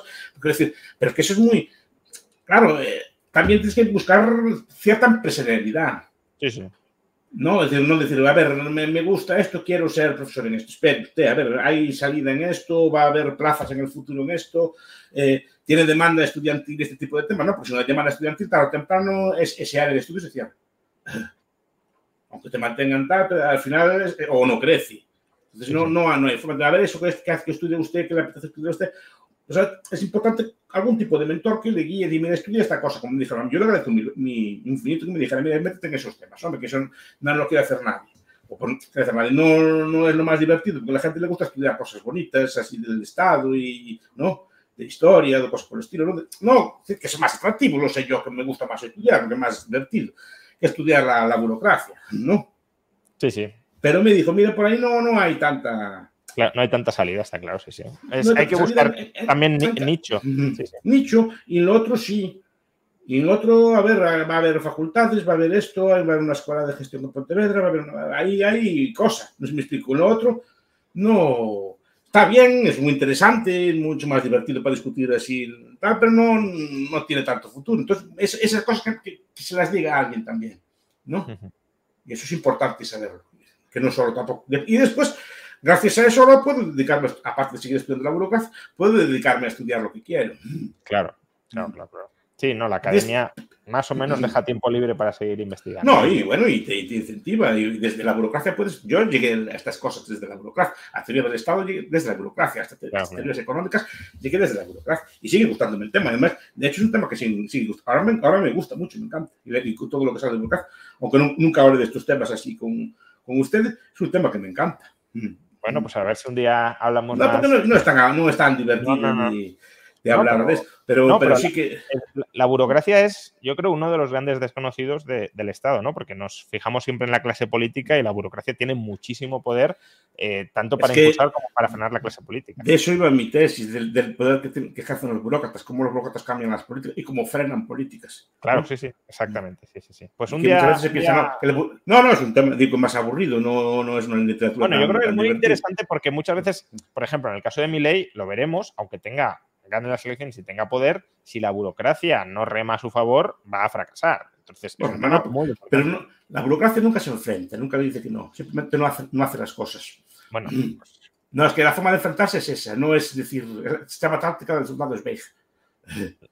La, huelga de, bolis caídos, ¿no? Sí, no, no, sí, sí, sí, señor, sí, señor. Eso, eso lo hicieron a Indalecio Prieto, eso lo hicieron a Thatcher también, por ejemplo. Sí, sí, señor, sí, señor, ahora mismo lo hacen, lo hacen o lo hacen mal. O lo retrasan. Ay, Dios, que me, olvidé del plazo. puedo olvidar. No, es decir, que, pero no es un poder que se te enfrente. No, hombre, claro, no, van a la guerra, pero en ocasiones no, sí. No, la ¿eh? guerra, ni, a la guerra, ni a la guerra dialéctica, todo, no, no, no, sí, sí. En ocasiones sí, en ocasiones sí, pero pocas. Cuando no quieren, cuando no, cuando no quieren, si lo hicieron a Gil Ferding, a usted le gusta tanto, se lo hicieron los, los burócratas del Reich, ¿no? Sí, sí. Se enfrentaron, él, pero se enfrentaron a él, hacían mal las cosas, o sea, no, no entregaban en plazo, no, no hacían. Entonces, no, creo que acabó con un ataque así tuvieron que ingresarlo en un hospital del, del ataque que dio, porque no, no le hacían las cosas, pero no le decían que no, le decían que sí, que ahora mismo. ¿no? Porque él quiso cambiar toda la burocracia del rey, y la burocracia del rey se defendió. Las burocracias también tienen ideología, los burócratas también tienen, también tienen ideas políticas. No son, tienen que coordinar, claro. no son entes neutrales, obedientes, así como, no, no, sino que son personas que también que no les gusta, que, sobre todo que no les gusta que les digan cómo tienen que hacer las cosas. Pues digo que es un, tema, no, no, un día, era un día para pero que es un tema que... Un día hablaremos con, con, más detalle y detenimiento sobre la burocracia y sus múltiples derivadas y, y, también es liberal por... meter en burocracia, en la burocracia, o no se puede meter este tipo de, de debates morales que también... Ah, no, no, y los hay, hay, hay debate. Aparte de mí se dan unos libros de debate en estos temas. Desde el punto de vista. No hay mucho, ¿eh? Perder el punto de vista. Usted, teoría, teoría de la organización, ¿no? Ese tipo de cosas. Sí. Eso, eso me, me gustaba a mí, a mí mucho, es decir, me gusta mucho. Y de hecho, es a lo que me dedico así profesionalmente. Pero creo que de ahí derivé a otras, a otras cosas. Por cierto, tenemos que terminar, pero. Acaba la última, venga, hasta que le, le Me presionan para que la conteste. Gabriel eh, Ferrara, el oligopolio financiero transnacional prácticamente privatizó el suministro de dinero digital gracias al encaje fraccionario, siendo más poderoso que la casta política. ¿Creen ustedes que le permitirían a Milei cerrar el Banco Central y eliminar el curso forzoso? Yo no sé qué será un oligopolio financiero transnacional, supongo que puede algo haber algo de eso, pero esos oligopolios muchas veces están respaldados por los estados, no son un oligopolio privado. Es decir, sí, claro. El FMI, el Banco Mundial, estas cosas así que quita, es que yo sepa, no son entes que se crean mercado libre, son entes creados políticamente que dicen aplicar políticas neoliberales, que eso es muy distinto pero no es un órgano de, de, libre mercado. Yo creo que la banca, repito, que no tiene tanto poder como, como dice la gente. Yo con Francia nacionalizaron y Mitterrand no cayó. Cayó porque es mala política privatizar. Normalmente los bancos se privatizaron mucho todo el mundo. Pero sí, sí. se estatalizaron mucho todo el mundo. Y no, no pasa nada porque al final... Eso fue Hilferdi. El fraude de capital financiero es el, que, es el, que, crea el mito de que la banca tiene así como un poder, como un pulpo, que tiene un poder internacional. Y es una, es una especie, es una frase muy difundida entre el, entre el, el marxismo. Y entonces todos creen que, que, el poder financiero tiene un poder desmesurado frente a otros poderes. Pero el poder está en la boca del fusil. Bueno, el, el comunismo y el nazismo, hay que decirlo. ¿eh? Porque... Sí, el nazismo, ¿no? Y, y, más sistemas políticos acabaron con, la banca o la controlan. La banca, por una banca privada actual, yo creo que sin el apoyo del Estado no funciona. Tal, tal cual está, sin el apoyo del Estado no es capaz de funcionar. No, no, claro, claro. Eh, la, la, banca actual sin, sin, el apoyo del Estado, la actual, ¿eh? eh sí. quiebra en dos semanas, vamos. En dos semanas, pues estoy diciendo que quien tiene el poder, que tiene la, que tiene la capacidad de recaudar impuestos, que tiene la capacidad de, de, imponer las leyes. No lo que recomiendo para niños. Preguntamos si una novela, este señor, y no es para mí, es una novela, si a quien le gusta leer novelas. Yo, de estas cosas, sí que recomiendo más bien cuentos de hadas, o cuentos sí. tipo de Disney o así, ¿no? De Disney tradicional, no el actual. Tradicional, sí. Muy bien, pues profesor Bastos, muchísimas gracias por acompañarnos. Es siempre un placer tenerlo aquí. Yo disfruto, la audiencia disfruta. Espero que usted también más o menos disfrute. Y que ah, yo paso bien porque así tenemos una conversación de estas así nuestra. Pues muchísimas gracias por, por volver a acompañarnos un, un mes más. Eh, próximamente le, le, volveré, le volveré a llamar a ver si, si hay noticias, ya sea pues en España la investidura previsiblemente fallida de Feijó o en octubre la primera vuelta de las elecciones argentinas o cualquier otra cosa que pueda sí. surgir entre medias. Eh, lo dicho, muchísimas gracias, es, es, un honor y un placer. Venga, hasta la próxima. Gracias hasta la próxima. Un fuerte abrazo, profesor. Y a todos los demás, pues muchas gracias por acompañarnos y querría aprovechar este último minuto también para agradecerle nuevamente a Revolut pues, el patrocinio de esta conversación con el profesor Bastos. Recordad lo que he dicho al principio, que ahora mismo Revolut está comercializando sus cuentas flexibles, que es un depósito en euros, dólares o libras. Eh, remunerado en el caso de los euros al 3,7%, no hay ningún tipo de permanencia, se devengan los intereses diariamente y no hay ni importe máximo ni mínimo. Si os interesa obtener una rentabilidad algo más alta que la que ofrecen bastante más alta que la que ofrecen en promedio los bancos españoles, pues ahí podéis tener una alternativa, eh, una de las alternativas que ofrece el, el mercado. Tenéis más información en el enlace que aparece en la caja de descripción del vídeo o en el comentario destacado a este chat. Muchísimas gracias a todos y nos vemos próximamente en otro directo en el canal, que va a haber varios antes de que terminemos este mes de septiembre. Nos vemos.